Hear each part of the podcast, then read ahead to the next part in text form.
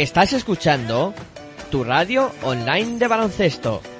Pasión por el baloncesto radio.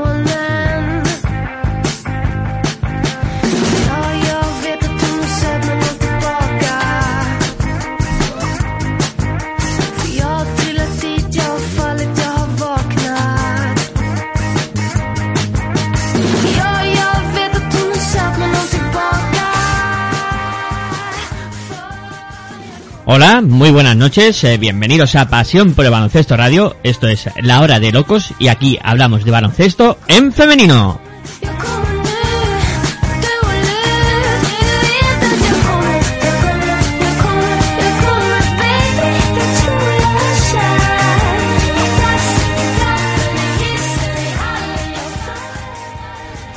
Para contactar con el programa podéis hacerlo a través de las redes sociales, en Twitter en arroba baloncesto radio, la B y la R con mayúsculas y también en arroba la hora de locos, todas las iniciales de palabra con mayúsculas y locos con K de kilo.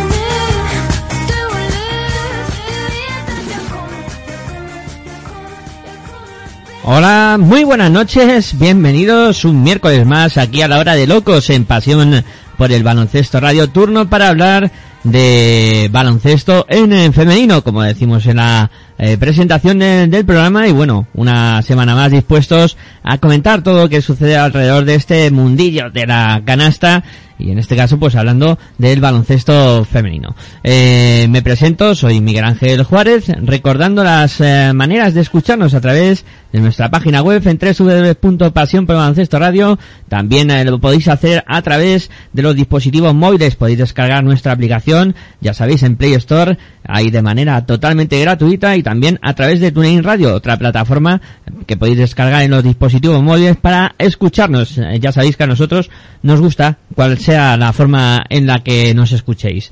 Eh, soy Miguel Ángel Juárez y con la asistencia técnica de Editor Arroyo iniciamos este programa, pues como siempre presentando a los que nos acompañan. Hoy nutrido grupo de, de amigos que nos juntamos para hablar de baloncesto femenino.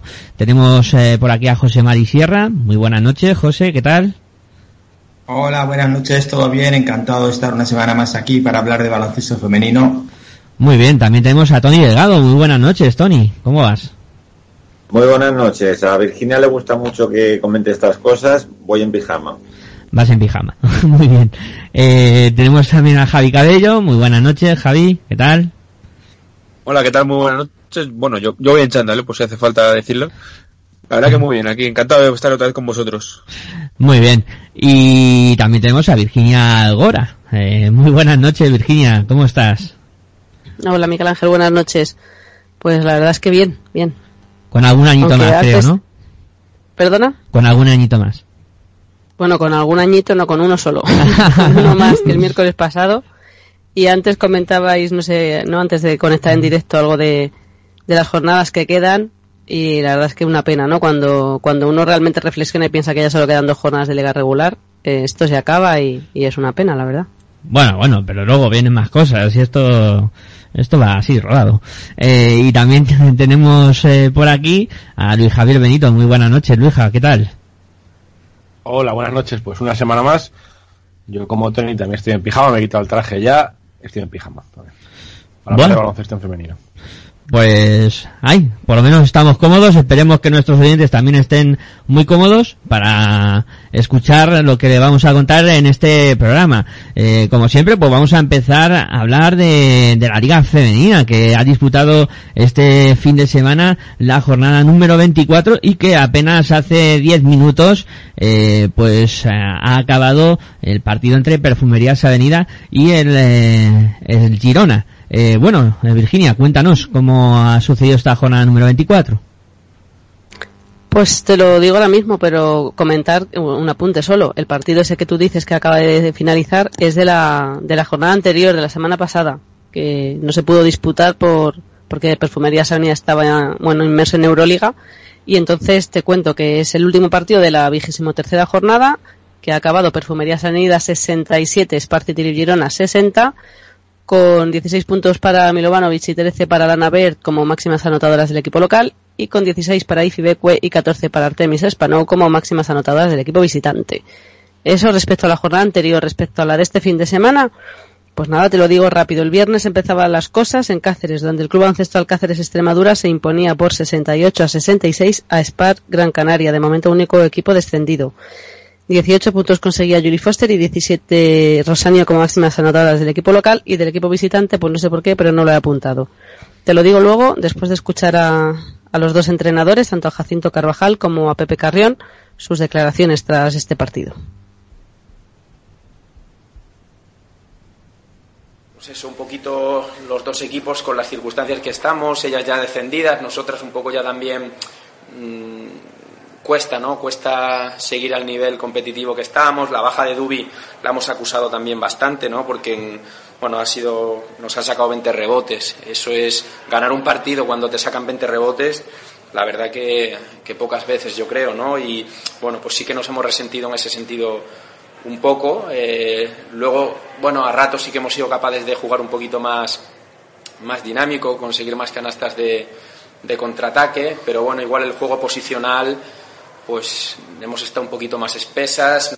El partido un poco lo que se veía venir al principio, incluso Hansinto y yo lo estábamos comentando, cuando en teoría, en teoría, porque en la práctica siempre que juegas un partido te, juegas algo, ¿no? Eh, era un partido que se venía de que nosotros descendidos, ellas tampoco se jugaban gran cosa, mm, iba a faltar tensión, iba a faltar poquito de predisposición a la lucha y al trabajo, ¿no? Y es normal, pues me imagino que será normal. ¿Nos gustan los entrenadores? No. Que haya jugadoras que estén desconectando no nos gusta a ninguno, ¿no? Pero bueno, supongo que son los conectazos del final de temporada. Y al final el partido pues ha decidido en los últimos minutos el que cometiera menos errores. Así de fácil. El que, el que más se equivocara pues era el que iba a perder y el que menos se equivocara pues era el que iba, iba a ganar. Bueno, pues es, esas eran las palabras de ambos técnicos y como te decía, eh, no había apuntado las máximas anotadoras del equipo visitante, te lo digo ahora mismo, con 19 puntos Amber Hall, que además fue la MVP de la jornada, y con 15 este Escalova. Seguimos, el mejor día del año, se disputaron el, bueno, pues 1, 2, 3, 4, 5 partidos de esta vigésimo cuarta jornada. Empezamos por el que se disputó en el Polideportivo José María Gasca de San Sebastián, donde IDK Guipúzcoa venció por 70-69 a Lointec Guernica. El derbi vasco, que bueno, pues apasionante, ¿no? Por lo menos por lo visto en el resultado. 20 puntos para Totsar y 12 para Adut Bulka como máximas anotadoras del equipo local. Eh, 19 para María Pina y 14 para Chanel Mocango como máximas anotadoras del equipo de Guernica. Me he equivocado con el nombre, mezclando a José Mari, pero bueno, en el Polideportivo Gasca, que todo el mundo sabe cuál es. Eh, después, en Benvibre, el Motivos Pajariel perdía por 54 a 91 frente a Sparci Trip Girona. Por parte del equipo local, 15 puntos conseguían Banks y 13 Joy Edwards como máximas anotadoras y del equipo visitante 21 para Icibeque, 19 para Artemis Espanou, las mismas que las de esta, el partido de, de esta tarde. De este encuentro tenemos declaraciones por parte del equipo local de una de sus jugadoras, Vega Jimeno, además de Fran García, el técnico, y por parte visitante también del entrenador de Eric Surix, así que vamos a escuchar a los tres. Bueno, a ver, eh, nuestros inicios de partido son siempre un desastre, la verdad es que son siempre un caos. El partido que metemos genial, pero el que no metemos, la verdad es que es un verdadero caos. Y contra equipos contra Girona eh, es como el otro día salimos en Logroño, salimos fatal. Eh, si tienes unos inicios tan malos, eh, te acribillan. Y mm, el otro día Logroño, porque a lo mejor no estuvo tan acertado, pero un equipo como, como Girona, evidentemente los tiros libres los va a meter, les pagan para eso, ¿no? Son tías de muchísimo nivel. Entonces, bueno, creo que el inicio nos ha marcado, como, como repito, como siempre, son inicios realmente nefastos. Eh, y a partir de ahí hemos ido detrás todo, todo el partido, hemos pues, intentar- lo, intenta- lo intentamos, evidentemente peleamos, pero en el rebote también han sido muy superiores, son tías muy grandes, de mucha envergadura y pues al final se te hace cuesta arriba. Eh, algo positivo, pues que hemos intentado, lo hemos intentado y hemos intentado luchar y dejar, y dejar el resto, pero evidentemente ellas tienen una plantilla muy poderosa eh, y son jugadoras de, mucho nivel y como digo, otra vez más, los inicios son realmente desastrosos. Bueno, el resumen está claro, ¿no? Hemos sido un juguete en manos del Uni Girona durante 40 minutos.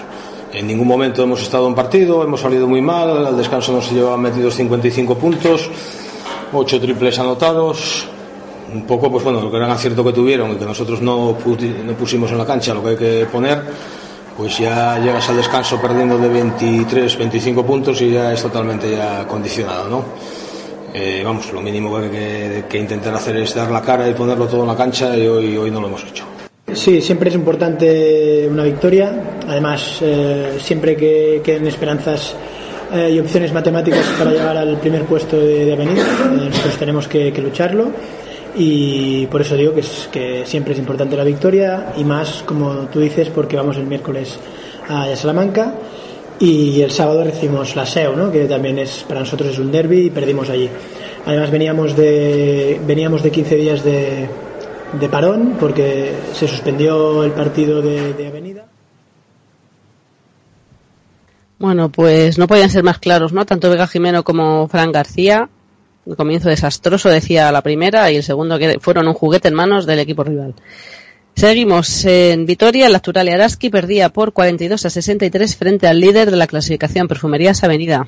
Las máximas anotadoras por parte de las locales fueron con 15 puntos Anne Aldalur y con 11 Margaret Rontry y por parte de las visitantes con 16 Adaora Lonu y con 15 Alana Bird. De este partido también tenemos declaraciones de la máxima anotadora local de Anne Aldalur y del entrenador visitante Miguel Ángel Ortega y de la MVP de la Copa de la Reina, nuestra próxima protagonista en directo, Silvia Domínguez. Vamos a escucharles a los tres. Sí, la verdad es que su defensa es presionante, incómoda, no te hacen jugar nada fácil. De hecho, yo creo que no hemos jugado en ningún momento a lo que hemos jugado en toda la temporada. Hemos estado atascadas y a raíz de eso, pues muchos errores, nada de acierto. Pero bueno, al final hay que echarle cara a cualquier situación. Y hoy pues nos ha faltado un poco ese, lo que solemos hacer en equipo. Y bueno, pues yo he intentado hacer lo que he podido, pero tampoco ha sido, tampoco he, co- he conseguido contagiar al resto, que al final era lo que yo pretendía realmente. Bueno, un poco, aunque, aunque no lo veáis, sí que, sí que nos notamos ¿no? en algunas cosas, pero, bueno, era importante a nivel mental estar hoy metidas en el partido. Jugábamos contra un equipo, bueno, sin grandes nombres, pero, pero que es un equipo con todas las letras. No podíamos eh, ser irrespetuosas y por eso hemos intentado estar los 40 minutos a tope y, y bueno, eh, ahora hay que centrarse en la liga, así que hay un, bajón emocional por, por estar fuera de la Euroliga y de los viajes y el cansancio, pero era un momento de retomar porque tenemos un partido el miércoles contra Girona que es muy importante.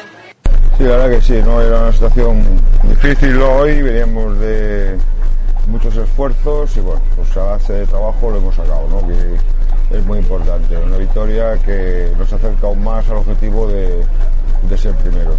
Sí, eso es lo más importante, ¿no? Eso es profesionalidad, ¿no? El equipo pues hace su trabajo, que es lo que tiene que hacer, sacar los partidos, pues de luchando, trabajando duro, juntos y yo creo que eso es siempre una garantía de, de que por lo menos sabemos que a cualquier campo que vamos pues podemos presentarnos con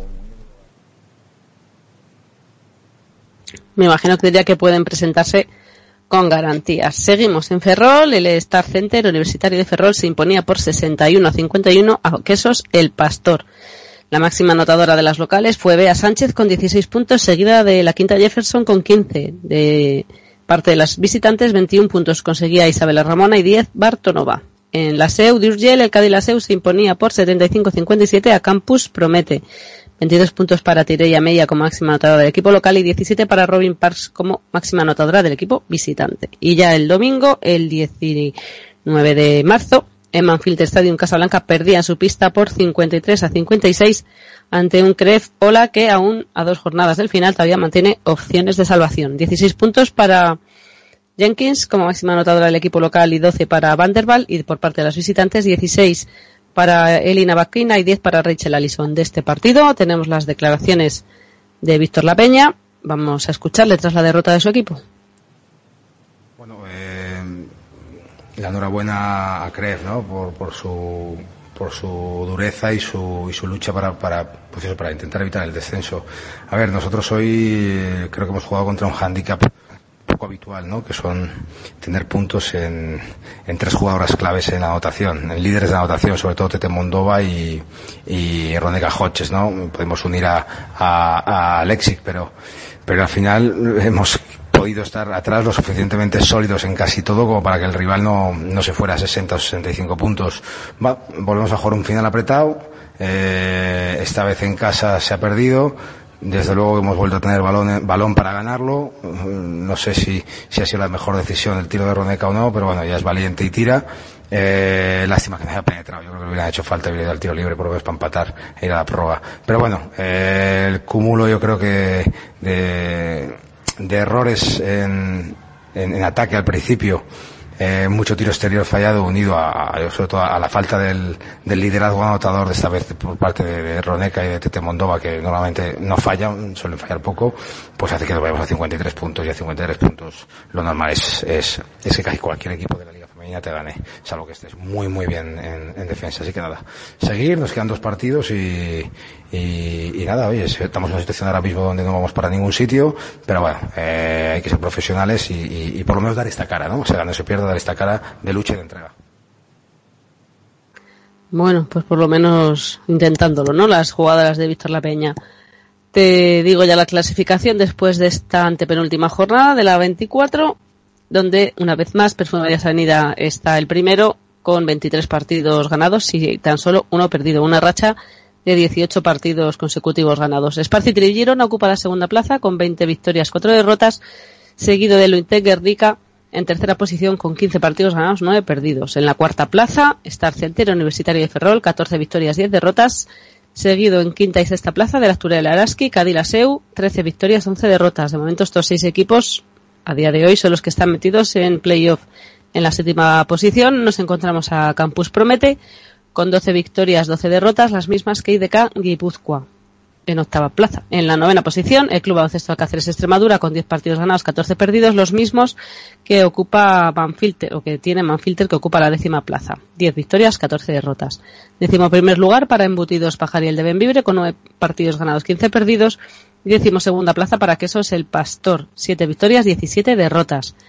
Décimo tercera posición para Crefola, 6 partidos ganados, 18 perdidos, que como decimos, entre Quesos El Pastor y Cref se decidirá esa segunda mm, plaza de descenso y el equipo ya ha descendido desde la semana pasada. Él es para Gran Canaria, que de 24 partidos ha ganado 4 y ha perdido 20. De momento, a falta, como decimos, de dos jornadas, Miguel Ángel, esta es la clasificación de la Liga Femenina. Pues bueno, ya tenemos eh, en principio ya campeón de liga regular, el Perfumerías Avenida, que bueno, eh, y, y ya clasificado también eh, Girona y, y el tercero en, en Discordia también. Ya solo Eso quedan es, tres plazas para cuatro equipos. Sí, como tú decías, Perfumerías, Esparcitiliz y Lointec Guernica. Ahí están ya metidos. Y bueno, pues eh, faltarían los otros tres, que hay, bueno, pues unos cuantos equipos con opciones, ¿no? Bueno, pues a falta de dos jornadas todavía muchas cosas por decidir y muy emocionante está esta liga femenina. Eh, ahora, pues antes de tener a Silvia Domínguez, vamos a hacer una pausita, hablamos de Liga Femenina 2 y luego ya estaremos con, con Silvia. Venga, eh, una, una pausita breve y estamos con Liga Femenina 2.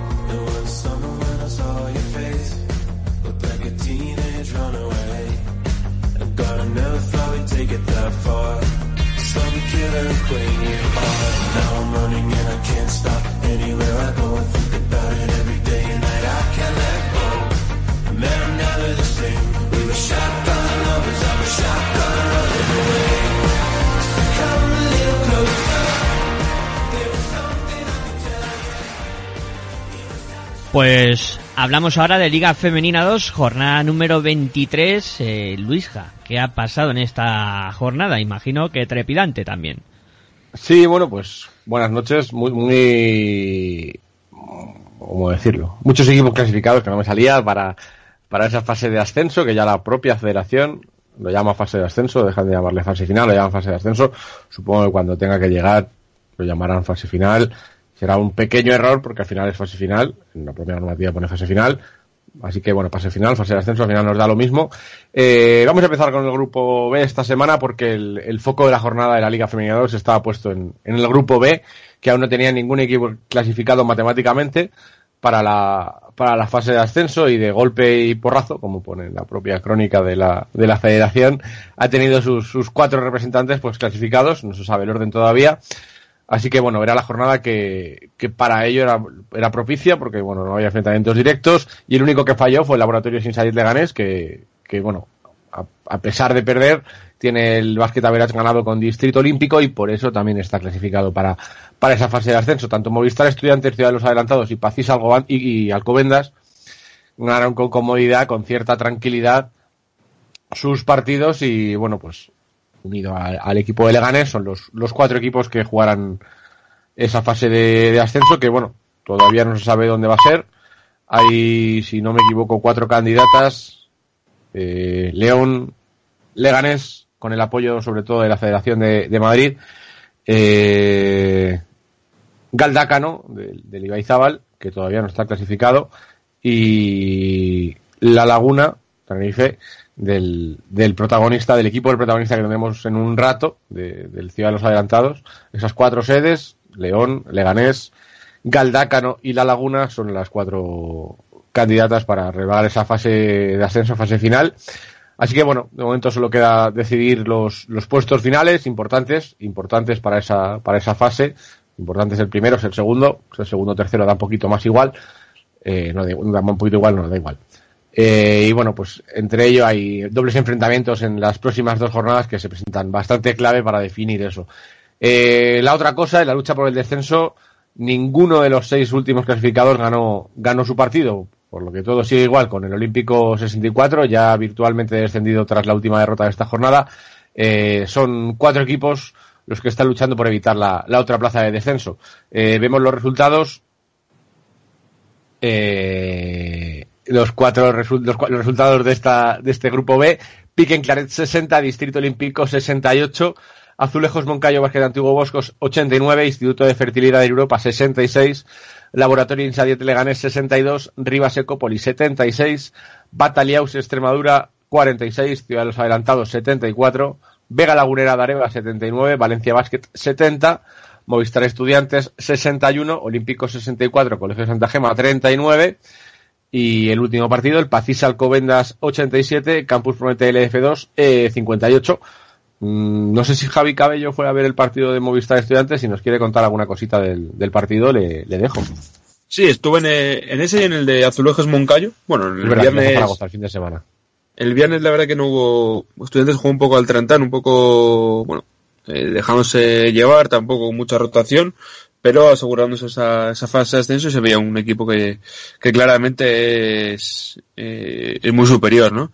Y en el partido de Zaragoza eh, se pudo ver dos partidos, ¿no? El de la primera parte, un Azulejos Moncayo eh, espectacular, sin, sin, bueno, sin dejar nada a, sin dejar hacer nada a un Instituto de Fertilidad de Europa que está, que empezó muy mal, empezó eh, con una Laura Liaga con un vendaje complicado en el en el hombro pero bueno que, que tenía que jugar no porque no, no tiene más más jugadoras en este en este momento casi para, para jugar. Quiero que viajan con con ocho con nueve de Aliaga tocada Y, y a partir del descanso se vio una otro, otra cara del conjunto mallorquín, con una reacción de, de Regina Gómez que se echó el equipo a la espalda, junto con Margalida Braque y Brígida Gual. Y yo creo que, bueno, se vio otro partido, era complicado remontarlo, pero por lo menos se pudo ver el, el- una, una mejor cara de un de fertilidad de Europa que creo que, que lo puede llegar a pasar francamente mal esta, este, estos tres partidos que quedan, ¿no? Sobre todo este partido contra Distrito, otro rival de la parte alta, a ver cómo, a ver cómo solventa, aunque sea en casa, que siempre le da ese plus más, ¿no? Bueno, pues la clasificación, como hemos dicho, encabezada por tres equipos. Ciudad de los Adelantados, Pacís Alcobendas, Movistar Estudiantes, los tres equipos empatados a 18 victorias y 5 derrotas. Por debajo, ya clasificado, como hemos dicho también, para esa fase final. Laboratorio Sinsa 10 Leganés, 17 victorias, 6 derrotas. Eh, en el puesto número 5, sin ninguna posibilidad ya de clasificarse para la fase final, pero es importante ser quinto, por si hubiera renuncias, que, no sabe. Eh, Distrito Olímpico con 14 victorias, 9 derrotas. Por debajo, tres equipos, Vega Lagunera Dareva, Rivas Ecópolis y Azulejos Moncayo Básquet Antiguo Boscos con 13 cómodamente salvados. Por debajo, Campus Promete el F2 con 10 victorias en el puesto número 9 y en el puesto número 10, Bataliaus Extremadura eh, con 7 victorias. Todavía no tiene nada hecho, quedan tres partidos, le saca dos partidos al descenso. En medio, entre el Bataleos Extremadura y el descenso, están Piquen, Claret e Instituto de Fertilidad Europa, los dos con seis victorias, 17 derrotas. Y en los puestos de descenso, eh, Valencia Basket con, con cinco victorias, 18 derrotas. Y en la última posición, Olímpico 64, Colegio Santa Gema, con únicamente tres victorias, mm, 20 derrotas. eh, otra temporada más, equipo descendido a Primera Nacional. Veremos a ver la temporada que viene si logran salir en Liga Femenina 2 o compiten en, en Primera Nacional. Son dos temporadas seguidas descendiendo del equipo madrileño. En este grupo, Luija, además de quedar por saber en qué posición va a acabar cada equipo de los que están clasificados, queda por eh, saber también quién va a ocupar la última plaza de, de descenso. Sí, bueno, la última plaza, la, sí, la última plaza de descenso. Pueden ser eh, por posibilidades matemáticas, tanto Bateleos Extremadura, Piquen Claret, Instituto de Fertilidad de Europa, Valencia Basket. Valencia Basket, de momento está con una con cinco victorias, por encima, como hemos dicho, Claret y Instituto de Fertilidad de Europa con seis y Bataleos Extremadura con siete. Nos quedan tres jornadas en este grupo y por la parte de abajo mucho que jugar y es importante, ¿no? Y luego, bueno, pues la parte de arriba, lo que hemos dicho, ¿no? Eh, bueno, al final te va a dar más o menos igual ser primero, ser segundo, ser cuarto tercero, pero es importante, ¿no? Porque, bueno, pues evitas a lo mejor siendo segundo jugar, sí, jugarás con Aros en, en- en la primera fase, pero te lo evitas luego en el partido por el ascenso, o al revés, prefieres no jugar con Aros o con Sanabria y llegar a, a jugar el cruce contra otro equipo. Bueno, pues al final ser primero o segundo implica eso. Bueno, yo creo que es un poco más. El objetivo es clasificarse, ser primero, pues siempre, no sé, parece que da un poco más de, de importancia, ¿no? Ser primero del grupo, ganar la liga regular. Y que ser primero lo te puede dar la, ganar la liga, ¿no? Con se, bueno, con si ganas el último partido, ¿no? O algo así. Ah, bueno, sí, bueno. eh, el mejor equipo de los dos, yo creo que va a ser complicado que mejoren. Tendría que perder demasiado Aros, Patatas y Jolusa para ser primero. Bueno, depende contra quién jugara. Si Aros no asciende, ser primero del grupo podría ser serlo ganar la liga, eso sí, tienes razón. El último día coger las copas y encima asciendes. Eh, si os parece, vamos con el grupo A, que se presentaba eh, muy interesante, que se presenta, mejor dicho, muy interesante para estas últimas tres jornadas, ya que tiene por repartir dos, dos plazas para, la, para esta fase. Ya está clasificado tanto Aros como San Adrià. Y bueno, el Cortegada sigue con, con paso firme en una complicada, sacando una complicada victoria esta semana contra, contra Celta Zorca. Eh, Juventud de Scorch también ganó y mantiene su cuarta plaza. Y el equipo de Galdaca o GDK Ibaizábal, que es el mejor posicionado para, para meter miedo a, estos dos equipos que de momento, mirando la tabla de clasificación, son los dos, los dos equipos que ahora mismo jugarían la fase de ascenso. Eh, en las próximas jornadas eh, hay enfrentamientos directos entre estos tres equipos, tanto Juventud de Scorch, eh, Cortegada e Ibaizábal, con lo cual eh, veremos a ver. Y luego por detrás, aún no descartado, Arsil, que espera buscar su oportunidad y, y veremos si puede dar el susto y colarse de arriba. Eh, por abajo, tras el descenso consumado ya de Ponce Valladolid entre esta semana y la semana pasada, eh, es el ADVA el que intentará en estas tres últimas jornadas dejar su penúltima posición algún otro rival y que sea otro el que descienda y no sean ellos los que los que repitan como el año pasado. Eh, matemáticamente hasta seis equipos optan a esa plaza de descenso en la que nadie quiere y bueno, indica que tiene pinta de que va a ser cosa de de cuatro equipos porque tanto Segle 21 como Celta Zorca, igual que pasa en el otro grupo, están un poquito por encima y parece que va a tener eh, no van a tener tantos problemas, pero aún así no se pueden despistar. Eh, vamos con los resultados de esta jornada, con el link FP Juventud de Scorch 81, Universidad de Oviedo 69, partido del que tenemos audios. Escuchamos a Ángel Farré, está en catalán, a Sergio Manzano, a Andrea Sierra y a Enrique Urrutia.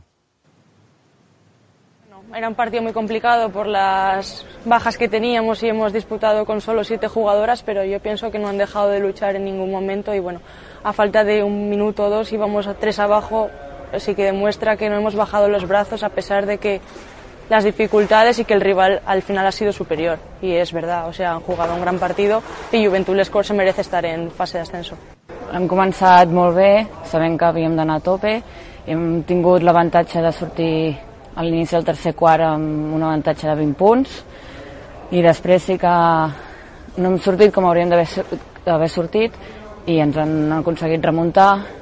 Hem tingut la, una mica precipitacions en moments claus, però hem sapigut mantenir el mínim avantatge de 5-6 i al final del partit rematar-ho i emportar-nos la victòria. Una vez más eh, nos penaliza la falta de efectivos. Es difícil cuando compites con, bueno, con gente como Juventud que tiene eh, mucho ritmo, eh, una plantilla larga, pues aguantar ese ritmo, bueno, pues es muy complicado. Yo creo que básicamente ese es el, resumen del, partido. No tuvimos un buen arranque, eh, nos fuimos al descanso ahí, ahí en el alero a punto de, de arrojar la toalla. Bueno, hablamos un poco, nos vinimos un poco arriba, nos metimos, pero yo creo que no nos llegó la gasolina. Bueno, el partido, como toda la competición, muy igualado, ¿no? Nos hemos ido en la primera parte más 20 y eso nos ha hecho pecar un poquito de, confiarnos, eh, creernos que el partido estaba cerrado y no es así. Eh, este equipo tiene buenas jugadoras, sobre todo americanas, que en el tercer cuarto nos han complicado el partido debido a nuestra excesiva relajación defensiva. Pero bueno, creo que al final, el último cuarto, a pesar de que ha habido momentos quizá un poco de nerviosismo al ver reducida toda la ventaja, creo que hemos vuelto otra vez al inicio a defender correctamente, a poder sacar transiciones rápidas y creo que bueno, en el cómputo global hemos merecido el partido y bueno, contentos por seguir una semana más ahí arriba. Bueno, hemos escuchado a Andrea Sierra, a Ángel Farré, Enrique Urrutia y Sergio Manzano, en ese orden. Eh, seguimos en Nacho Medina Sanadría 79, Durán Maquinaria Encino 63, eh, Añade Rioja y SB 74, victoria importante, Alba 66, Segle 21 77, Club Baloncesto Arsil 67, derrota importante para este Club Baloncesto Arsil, Aros Patatas y Jolusa 76, Lima Horta Barcelona 47, derrota que descarta de esos puestos de, bueno, descarta matemáticamente no, pero lo descarta de estar de los puertos arriba de- jugar por la fase de ascenso.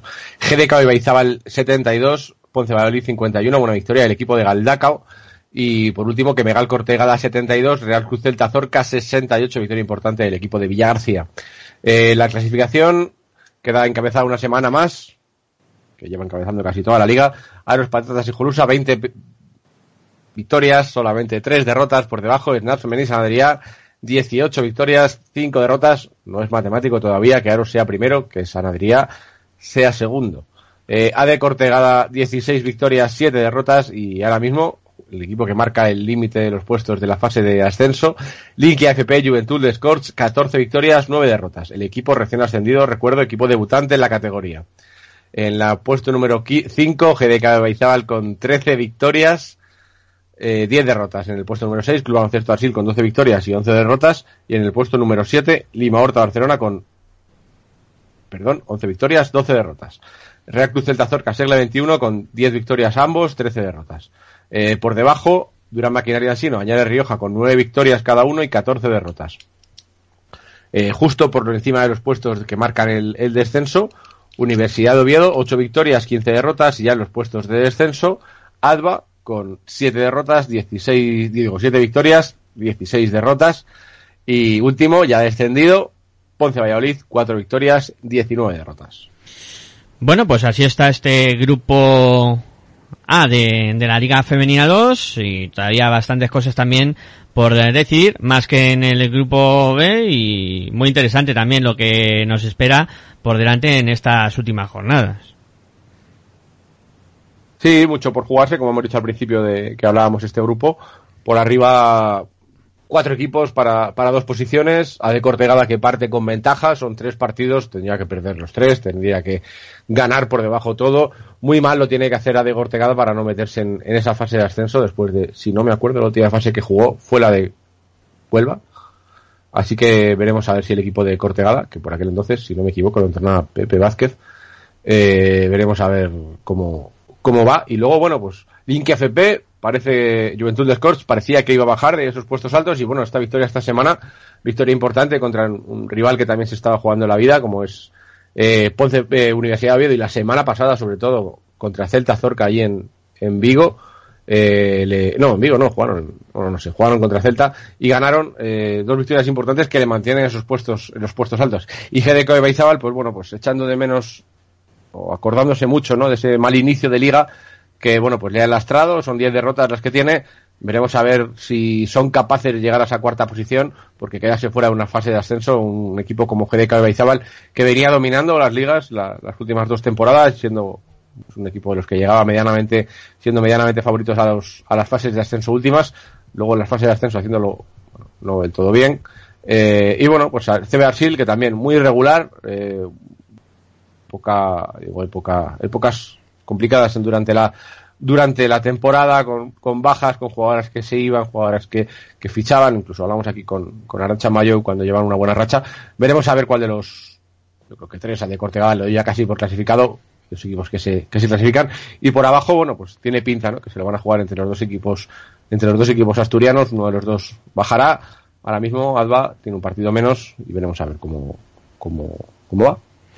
Pues eh, sin duda alguna muy interesante, ¿no? Eh, una eh, tres jornadas que quedan por delante y, y a disfrutarlo, ¿no? A ver qué, qué es lo que acaba pasando en este eh, final de, de la de la competición.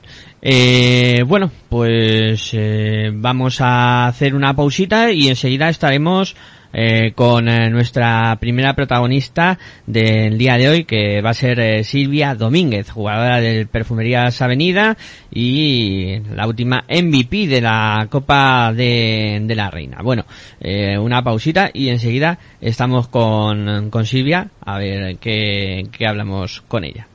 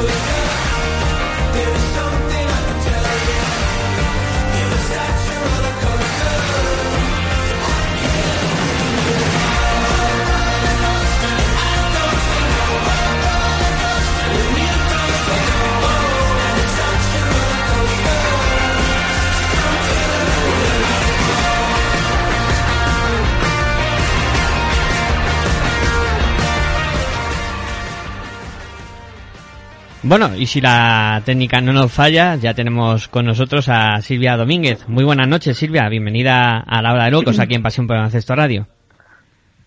Hola, buenas noches. Eh, bueno, eh, en primer lugar me presento, soy Miguel Ángel Juárez. eh, y bueno, primero felicitarte por la temporada que estás realizando, por esa consecución del MVP de la Copa de la Reina y también por eh, lo más reciente que ha sido eh, que termináis primeras en la liga regular. Muchas gracias. Eh, bueno, eh, ¿qué está suponiendo esta temporada para, para ti? Bueno, pues eh, sobre todo yo creo que, estamos haciendo un, un gran trabajo en el día a día, que creemos eh, fielmente en un estilo de juego y, y cuando, cuando eso ocurre pues se disfruta mucho más en, en una pista. Es verdad que, que eso exige un desgaste tremendo que estamos teniendo y que ahora pues bueno, estamos eh, un poco con las energías justas y justísimas, pero, pero bueno, creo que, que, hemos ganado una Supercopa, hemos ganado la Copa de Reina, hemos llegado eh, a unos cuartos de final en Euroliga y bueno, a puntito de, meternos en una Final Four y son, son, bueno, eh, son cosas que, objetivos o retos que, que al principio de temporada nos marcábamos y algunos de ellos pues parecían muy lejanos o, o muy difíciles de conseguir y, bueno pues eh, todos estos pequeños logros eh, hacen que bueno que el equipo siga eh, jugando bien mejorando trabajando y, y es importante que en una temporada pues sea regular para, para poder llegar al final y, y seguir con todas las opciones pues intactas. Eh, se encuentran realizando junto a mí el programa Virginia Algora, Javi Cabello, Tony Delgado, José Mari Sierra y Luis Javier Benito, que también te van a ir preguntando lo que estimen oportuno. perfecto Eh, eso sí, Perdón. si, si no se les come Sí. la lengua al gato. He tenido un fallo de botón. Hola Silvia, buenas noches. Buenas Eh, noches. Me imagino que en el partido de Euroliga del otro día no te tocaría pasar el antidoping, ¿no? Porque si no hubierais ganado. bueno fue casualidades de, de la vida de la copa no que, que me tocara porque al final es un sorteo un sorteo y una mano inocente la que saca los números pero pero bueno fue más una, una anécdota lo de la copa y, bueno ojalá ojalá hiciera todos los controles antidoping posibles y y fuera porque porque el equipo ganase cosas importantes Después de la Copa de la Reina nos hubiese encantado hablar contigo esa semana, después la siguiente y la otra, pero al final todos los miércoles estabais comprometidas o fuera de España. No sé ahora, toro pasado, ¿no? Casi un mes después o un poquito más de un mes, ¿cómo, cómo ves o cómo revives el, haber sido la MVP de, esa Copa de la Reina, Silvia? Bueno, f- al final, no sé, alguien siempre se lleva ese trofeo, ese mérito a nivel individual, pero, pero bueno, la verdad es que cuando estaba jugando el partido, mm, realmente tampoco era consciente de que estaba anotando mucho, sino que, que bueno, yo solo sabía que mi equipo iba por debajo, que, que, que bueno, que, que tenía muchas ganas de ganar y son, no sé, son cosas que a veces te suceden, que pasan, que, que, que bueno, que ves el aro grande, que, que tomas responsabilidades y siempre me ha gustado tomarlas y, y bueno, en, en un día como es una final, pues eh, se hace mucho más vistoso todo y, y se habla mucho más de ello, pero, pero lo dije en su día y lo digo ahora que mm, hubo un trabajo defensivo atrás brutal y para, para remontar ¿no? esos 15 puntos en, en muy pocos minutos. Simplemente que a mí me tocó ese día pues eh, rematarlo ¿no? en ataque y ser la que tiras esos tiros, pero pero bueno, es, es un trabajo enorme de todas y simplemente, bueno, el, el, el MVP eh, para mí es una anécdota porque lo que realmente deseaba era ganar una Copa de la Reina. Hola, buenas noches. Soy Luis Ja y la ganaste. Yo no la pude ver, tenía que volver a Madrid, lo fui escuchando en el tren, eh, fui escuchándolo como pude, luego al día siguiente lo vi. Eh, enhorabuena, creo que no hemos hablado desde entonces, enhorabuena. Y yo quería preguntarte más por, por la Euroliga, eh, sobre todo por el, por el segundo partido de este playoff ahí en Salamanca, que bueno, pues, pues era complicado, ¿no? Jugar contra un, un Fenerbahce que era muy favorito a vosotras. Eh, sacasteis un partido muy fácil, pero muy fácil porque al final no jugabais solo, no solo cinco, ¿no? Es la afición de Salamanca, es siempre preguntar por lo mismo, eh, pero una vez más responde en los momentos, en los momentos difíciles y luego cómo fue el partido ahí de, de Turquía para que al final os quedarais, os quedarais fuera y cómo te quedas con la temporada de la Euroliga. Bueno, creo que, que es muy positiva y que quizás, bueno, ahora, ahora que ya ha pasado, eh, si hubiésemos pues podido conseguir el factor campo no en la eliminatoria de cuartos, pues hubiera sido para nosotras vital, pero, pero bueno, aún así eh, es verdad que no hemos conseguido muchas victorias fuera de casa. Eh, es complicado y mucho más si, si, si supierais pues a veces cómo se viaja, cuántas horas eh, estás en un aeropuerto eh, jugando doble competición, a veces pues bajándote de un avión y cogiendo un bus ocho horas no para jugar eh, en liga femenina, entonces eh, ojalá viajáramos como como el Madrid, el Barça, el Vasconia, ¿no? En ACB que van en vuelos privados y todo ese desgaste no lo viven, simplemente llegan y juegan un partido en las mejores condiciones posibles, pero a nosotras pues en muchos momentos nos ha afectado y, y no hemos salido de la misma manera que lo hacíamos en casa. Eh, el segundo partido contra Fenerbahce en Salamanca, la verdad es que fue increíble. Creo que, es el, el partido pues de esta temporada en el que más, no sé, la, más comunión entre la afición y el equipo ha habido. Y bueno, eh, forzamos el tercer partido, fuimos a Fenerbahce, sabíamos que era otro desgaste más, que ellas la verdad es que no, no se encontraban muy cómodas con, con la manera en que tenemos de defender nosotras, pero, pero bueno, nuestra rotación también fue un poco menor y, llegamos al último cuarto quizás con, con poca energía y hicimos fallos pues que, que en otros momentos no se cometen y eso nos sentenció un poco, pero, pero no creo que es para estar muy orgullosas de, de la temporada que hemos hecho en Europa. Muy buenas noches, Silvia. Soy Tony Delgado. He hablado con algunos de, su- de los entrenadores que has tenido, con Miguel Ángel Ortega, que lo tienes ahora, y todos dicen que te encanta hablar con ellos, discutir entre comillas. Te pregunté en su momento si querías ser entrenadora, me dijiste que no, pero ¿cómo de alguna manera esos diálogos con, con los entrenadores también afectan y benefician a, a tus equipos? Bueno, al final es algo que, que llevo en la posición en la que juego, llevo toda mi vida jugando de base, mm, he visto, veo muchísimo baloncesto en la tele, me gusta mucho analizar todo, eh, los porqués de todo, ¿no? De por se juega una cosa y no otra, y, y este jugador y el otro, y, y bueno, entonces, la verdad es que desde que he ido también aprendiendo mucho más sobre el baloncesto, pues estoy disfrutando mucho más también dentro de la pista y, y bueno, cuando, cuando desde las cosas tácticas también puedes eh, aportar, eh, la verdad es que yo lo disfruto mucho y, y bueno, siempre de una manera con mucho respeto siempre, pues intento también ayudar al entrenador de manera positiva, pues eh, aportar cosas, transmitirle también lo que lo que le, con, el, con qué cosas el equipo se siente bien o de qué manera se siente bien jugando, y, pues un poco también es un vínculo no entre, entre el entrenador y la plantilla y, y bueno, y a veces, igual que desde fuera pues te ayudan, ¿no? Cuando estás en un partido, pues para mí también es el feedback este, ¿no? Que, que puedes tener con un entrenador de las cosas que pasan dentro de una, de un partido, ¿no? Y, y bueno, siempre me ha gustado, siempre lo he intentado hacer de manera positiva y, y la verdad es que nadie nunca me ha dicho, eh, bueno, Silvia, ya, sabes, déjalo. Entonces, bueno, mientras sea así, pues intentaré siempre eh, aportar.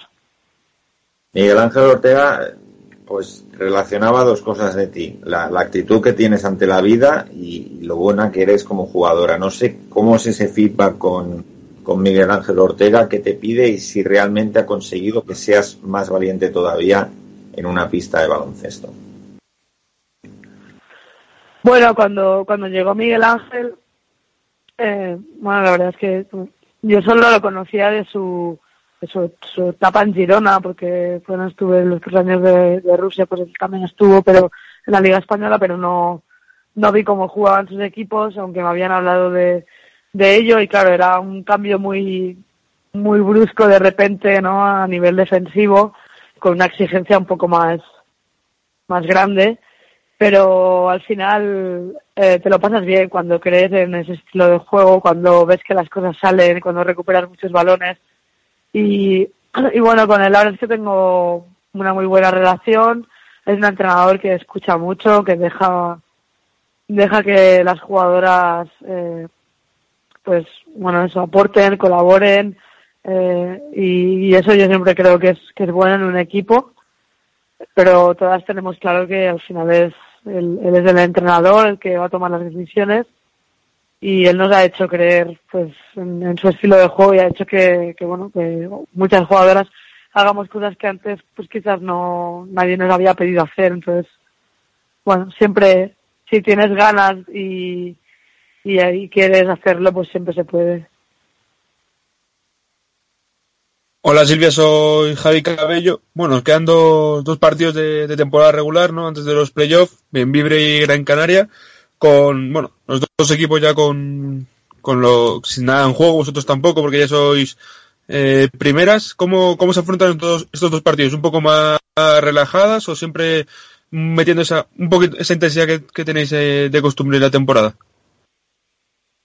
Aquí no, ya te digo yo que, que Miguel Ángel no, no deja que nadie se relaje en ningún tipo de partido. Sí que es verdad que quizás eh, a nivel de rotación pues eh, puede dar minutos a todas las jugadoras y estamos en un momento que físicamente sí que, como os decía, pues estamos muy justas. Eh, ha sido sobre todo porque la segunda parte de la Euroliga han sido muchos viajes, no hemos tenido apenas tiempo ni de entrenar ni de descansar y, y eso, y estamos en un momento delicado a nivel físico. Entonces, bueno, tenemos estas dos jornadas de liga y un poco de descanso luego hasta que lleguen las semifinales para, para poder recuperar, regenerar y llegar al playoff en las mejores condiciones.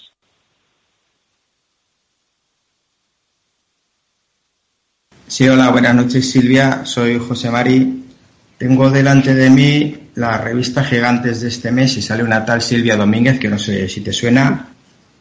Te leo una frase que dice, el fútbol es un buen ejemplo de cómo un deporte femenino puede dejar de ser invisible. Han encontrado fórmulas. Vosotras a nivel individual, sobre todo como selección, ya no podéis hacer más. Habéis alcanzado todos los títulos posibles. ¿Por dónde crees que pasan esas fórmulas? Bueno, yo hablé del fútbol femenino pues porque mm, conozco casos, ¿no? De jugadoras que, que bueno, estando en el Barça o en otros equipos, ¿no? Mm, De repente pues aparece un patrocinador muy potente como es Iberdrola, eh, hace un trabajo excelente, potencia la liga de fútbol, pues bueno, eh, da visibilidad, se televisan cada jornada, ¿no? Hay partidos en, creo que, que en el canal de Gol. Eh, hay muchas niñas viendo ahora mismo fútbol femenino en vez de pues, tener referentes solo masculinos. Eh, se, hacen partidos en el Vicente Calderón, eh, bueno, en, estadios con mayor aforo y, bueno, y ves la respuesta, ¿no? De, de la gente y, y bueno, pues eso a mí, a mí me da envidia, ¿no? Eso porque evidentemente la situación de las jugadoras de fútbol pues a, a nivel de sueldos y eso sí que estaba muy mal pero pero vas viendo eso ves que de repente Nike Adidas empieza a, patrocinar a jugadoras de manera deportiva pues eh, con ropa calzado. Y bueno eso es algo que, que, que bueno que a nosotras no, no nos está llegando no Eh, de, de esa manera tan de repente no y y bueno mm, ojalá no saliera un patrocinador eh, que, que que apostara por la liga femenina, que le diera una vuelta a esta competición, pues que, no sé, que se aportaran cosas para dar un poco más de visibilidad, ¿no? Yo sé que hacéis, vosotros hacéis un gran trabajo desde hace muchos años, que hay mucha gente intentándolo, eh, pero al final es mm, meterle en la cabeza a la sociedad, ¿no? Pues que, que también existe esto y que, y que bueno, que, que, que hay que darle oportunidades. Y, y- eh, no, no, tenía una más, una que no es pregunta, es eh, decirle a Silvia que para mí la famosa es ella, no su hermano. Yo a su hermano no le conozco de nada, con todo el respeto del mundo. ¿eh? Para mí la famosa eres tú y cuando me dijo Vir que venías al programa yo creo que casi hasta me temblaron las piernas. Bueno, que no está tanto, ¿eh? es una persona normal y corriente. La verdad es que no se lo creía, preguntaba, pero Silvia Domínguez, la de perfumerías. pues, yo, pues sí, José Mari, no hay otra. Bueno, pues me alegro de estar en el programa. A José Mari y Silvia le temblaron las piernas al saber que venías al programa y que podría hablar contigo.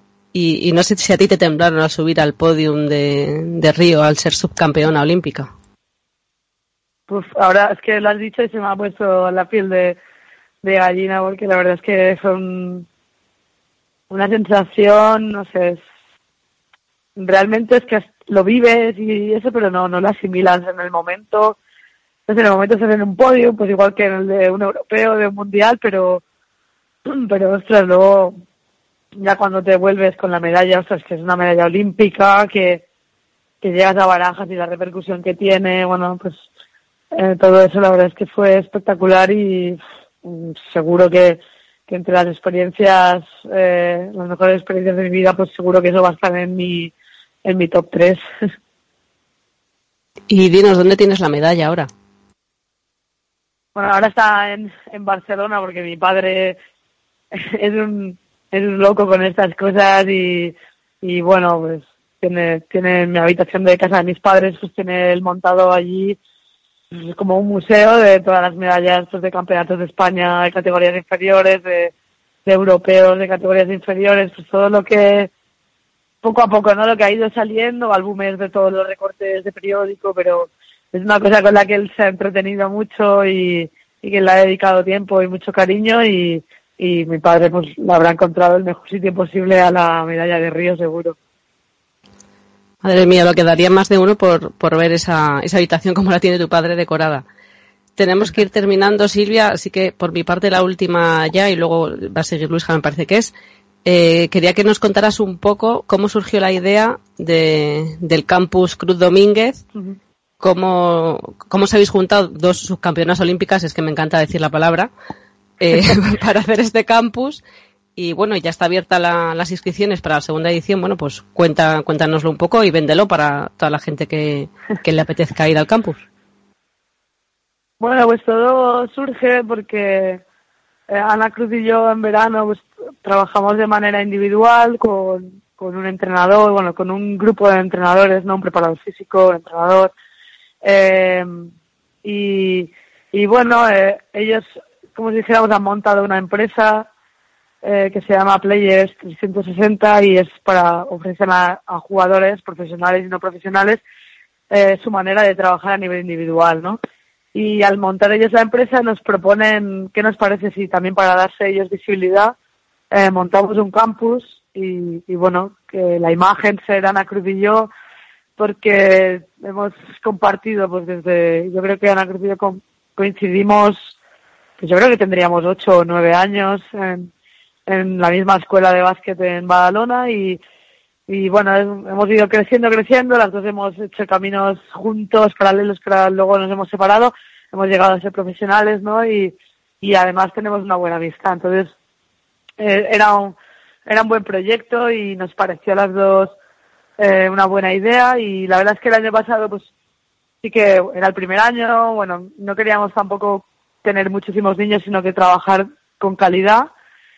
Y la verdad es que lo de este año ha sido increíble porque abrimos inscripciones el 1 de marzo y en prácticamente 16, 17 días eh, está el 90% de la ocupación, ¿no? Y hemos, vamos a tener más, más niños y niñas que, que el año pasado, pero tampoco esperábamos que, que fuera a ser tan, tan espectacular y tan rápido. Entonces, bueno, quedan súper pocas plazas. Creo que ahora mismo lo último que sé es que quedaban ocho. Entonces, bueno, pues los que quieran venir de verdad tienen que hacerlo rápido porque porque vamos a cerrar plazas en breve y y lo bueno de nuestro campus es que estamos cada día, estamos con ellos, entrenamos con ellos, eh, compartimos momentos de fuera de la pista con ellos, ¿no? Y, y eso es lo que ha hecho que muchos repitan, ¿no? El trato, eh, el trato muy personal y, y bueno, nos ven, al final han venido al campus viéndonos como, uy, las, las jugadoras profesionales y se han ido del campus, pero al final viéndonos como, bueno, personas muy cercanas y eso es lo, lo que más les ha gustado, sobre todo. Y yo soy Luis otra vez de nuevo, te quería preguntar un poco para acabar ya, eh, ¿qué es qué es lo que te queda por ganar o por conseguir en el, en el baloncesto? Ha ganado casi todo, a lo mejor quizá jugar en, en la WNBA. Sí, puede ser que, que eso sea el, el gran qué, no sé si, no sé si llegará o no. Es, es complicado, la verdad es que es complicado porque bueno, también voy sumando años, eh, eh, también después de temporadas tan exigentes como esta, pues empiezan a salir molestias físicas. Entonces, bueno, es un poco valorar todo, si merece la pena, eh, si, si prefiero alargar mi vida deportiva, entonces, pues, mm, tomarme los veranos individual, pero también para descansar. Y bueno, es una cosa a valorar, pero, pero también mi ha cambiado y tengo también otras prioridades. Entonces veremos, veremos a ver si alguna vez sale pues, pues poner todo en una balanza y, y, y ver era un poco cuando me quedé sin ir hacia el y tal, pues sí que fue una decisión muy grande y pero bueno, ya va pasando. Eh, bueno, yo creo que te has movido un poquito, eh, Silvia, eh, creo que te has movido un poquito del sitio donde estabas y se estaba entrecortando. Eh, lo último que has dicho, si lo, si lo podrías repetir. Sí, decía que, que, que, cuando me quedé eh, fuera del equipo de Seattle por el tema del visado, eh, sí que para mí fue una decepción y, y sea, tenía ahí que quería ir, que quería ir, pero bueno, que ahora mis prioridades también en mi vida personal han cambiado y entonces todo sería ponerlo en una balanza y si surge la posibilidad, pues ver si me compensa o, o no. Bueno, pues eh, hasta aquí llega la entrevista con, contigo, Silvia. Eh, queda agradecerte que te hayas pasado por aquí, que nos hayas dedicado tu tiempo y desearte mucha suerte para lo que resta de temporada. Pues muchas gracias a vosotros y espero que, que bueno, que sigáis haciendo propuestas para, para mejorar eh, el baloncesto femenino. Pues muchas gracias. Bueno, pues despedimos a Silvia, vamos a hacer una pausita y enseguida pues estaremos con nuestro siguiente protagonista, que va a ser, eh, en este caso, Claudio García, entrenador de Ciudad de los Adelantados de Liga Femenina 2. Eh, pues eso, pausa y enseguida estaremos con Claudio.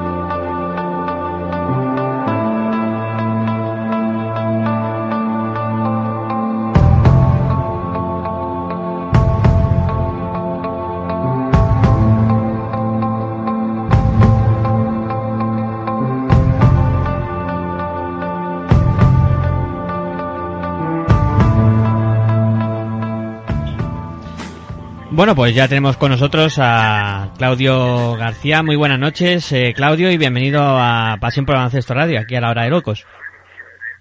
Hola, buenas noches. Eh, bueno, me presento, soy Miguel Ángel Juárez. Y bueno, eh, primero, la primera pregunta es obligada. Eh, ¿Cómo está siendo la temporada eh, para el equipo y, bueno, cómo, cómo está funcionando esta, esta temporada? Pues bueno, yo creo que, que al principio de la temporada tu- tuvimos muchas lesiones, encima era un equipo, un equipo nuevo que había que conjuntar y tuvimos nuestros pequeños problemas dentro de, entre lesiones y de la que es la, la asignación de errores de cada uno, pero después después de, la- de la- las vacaciones de navidades, pues la verdad que la- la- el trabajo de las jugadoras y del cuerpo técnico pues, está siendo espectacular. Eh, bueno, se encuentran realizando el programa junto a mí eh, Luis Javier Benito, José Mari Sierra, Tony Delgado, Virginia Gora y Javi Cabello. Eh, te van a ir preguntando también lo que estimen oportuno. No sé si, eh, perdona Claudio, no sé si estás con altavoz o algo, porque se me está colando mi propia voz eh, a la hora de preguntarte. No, estoy, estoy con el móvil normal, estoy con el móvil normal. Vale, vale, pues eh, ya te digo que van a ir preguntándote ellos lo que estimen oportuno. Perfecto. Perdón, hola Claudio. Buenas, buenas noches. Lo primero, enhorabuena por esa clasificación para la, para la fase de ascenso. Eh, ¿Cómo llega el equipo de cara a estos, bueno, tres partidos, un mes más o menos, queda un poquito menos de un mes para, para jugar ese- esos partidos eh, por el ascenso? Que al final es el objetivo que tenía el equipo. Bueno, yo creo que ahora mismo el equipo se encuentra bien. Como te dije, la primera vuelta pues tuvimos bastantes lesiones de jugadoras, la de Tiona, la de la de Vero, molestias con Gema también. Y yo creo que hemos llegado a un momento donde todas las jugadoras físicamente están bien, hay un buen grupo de trabajo y la verdad que están, están haciendo un buen trabajo para, para poder llegar a esa fase de ascenso y hacerlo lo mejor posible. Habéis ido incorporando jugadoras a lo largo de la temporada. Eh, ¿Cómo han influido los fichajes, pues si no me equivoco, de Ibi Aviona y de Natasha Mijatovic? Ah, no, y de Lucía Méndez también durante la temporada. ¿Cómo han ido incorporando al equipo para reforzarlo? Y, y si crees que ya está el equipo formado como a ti te gustaría que fuera. Sí, bueno, al principio empezamos con una plantilla demasiado corta. Eh, salió el tema de la posibilidad de incorporar a Lucía por un tema laboral en Tenerife y la verdad que ni nos lo pensábamos porque era una jugadora que, que habíamos tenido aquí temporada, la temporada pasada y se adecuaba perfectamente a nuestra idea de, de jugadora a fichar. Y después durante la temporada, pues eh, en vista a, a tener una plantilla un poquito más larga para, para final de temporada, pues la, la incorporación de tanto de Ivy como de Natacha pues nos han dado un, un paso en, en lo que es el día a día, en trabajo de equipo y, y en rotación de jugadores. Hola Claudio, soy Virginia, buenas noches. Eh, el hecho de haber querido, de haber pedido la fase, de, bueno, de haber pedido ser sede de la fase, es porque os planteáis muy en serio, me imagino, el, conseguir el ascenso esta temporada a Liga Femenina. Bueno, la directiva cree que es un paso más que tiene que dar el club. Yo creo que el club poquito a poco ha ido dando pasitos en corto pero firmes y, y creemos y creemos que, que el baloncesto de Tenerife se necesita un equipo en primera categoría nacional y bueno para, para nosotros está claro que, que jugar en casa una fase final pues siempre es un punto es un punto a favor. Y, no sé si, si pensarás también que a lo mejor es un poco faena para el resto de equipos, ¿no? El tener que hacer un desplazamiento, hombre, no tan largo, ¿no? Porque apenas son dos o tres horas. Pero quizá el hecho de jugarse en Tenerife puede ser que para el resto de equipos estén solos, ¿no? Que no, que no puedan acompañarle sus aficionados. Bueno, no- nosotros también, eh, yo creo que los demás equipos tienen que verse en nuestra situación también. Nosotros cada 15 días tenemos que coger un avión para, para ir a jugar a Península y, y nosotros hacemos todo lo posible para ir y, competir de la mejor forma. Hombre, está claro que sería a lo mejor mucho más fácil eh, hacerla en Leo, eh, en Madrid o en algún sitio más cercano, pero yo creo que todo- todos los equipos tienen, tienen el derecho a, poder pedirla y, y, la, y la posibilidad de, de organizarla. y la organicéis o no, que yo, bueno, prefiero, prefiero no, no decirlo ahora que está sobre la antena, eh, la organizáis o no, eh, ¿qué equipos ves que, pueden ser los que más difíciles lo puedan poner? Evidentemente solo habéis jugado contra los de vuestro grupo, pero habrás visto partidos del grupo A. ¿Hay alguno al que temas más que al resto? No, yo creo que cualquiera de los ocho equipos que, está- que- van a estar en la fase de ascenso son, son muy buenas plantillas y cualquiera cualquier equipo puede puede puede ganar a cualquiera. Yo creo que al final eh, ponerte a mirar que no quieras encontrarte a uno, encontrarte a otro, eh, puede ser peor porque incluso después te lo puedes encontrar y, la reacción puede ser peor. Entonces, nosotros tenemos que estar preparados para, para jugar contra qui- quien nos toque y, hacerlo la mejor, de la de la mejor manera posible. A lo largo de la temporada, ¿crees que tus jugadoras ya han, bueno, pues se han dado con la clave? ¿Es el equipo que tú querías y juegan como tú querías? ¿O, o a falta de dos jornadas y luego de los partidos de la fase, aún, aún crees que os falta algo por conseguir de- del pensamiento que tú tendrías, ¿no? De- del juego de tu equipo. No, la verdad que en eso sí estamos bastante contentos porque, como te digo, al principio fue bastante difícil con la lesión, la lesión de Tai, luego se sumó la lesión de Gema, la lesión, la lesión de Vero, eh, cosas que nos afectaban bastante a la asignación de roles y, y- y saber cada jugador cuál tenía la situación que tenía que asumir. Y yo creo que por suerte, y esperemos que sí así durante la segunda parte de la temporada, pues hemos, hemos, no hemos tenido ese problema y, y al final hemos podido juntar el equipo conforme a lo que a, a nuestra idea inicial. Yo creo que con todo eso estamos bastante contentos, con el trabajo de todas las jugadoras eh, estamos bastante contentos y, no y no y no podemos no podemos quejarnos de, nada de eso.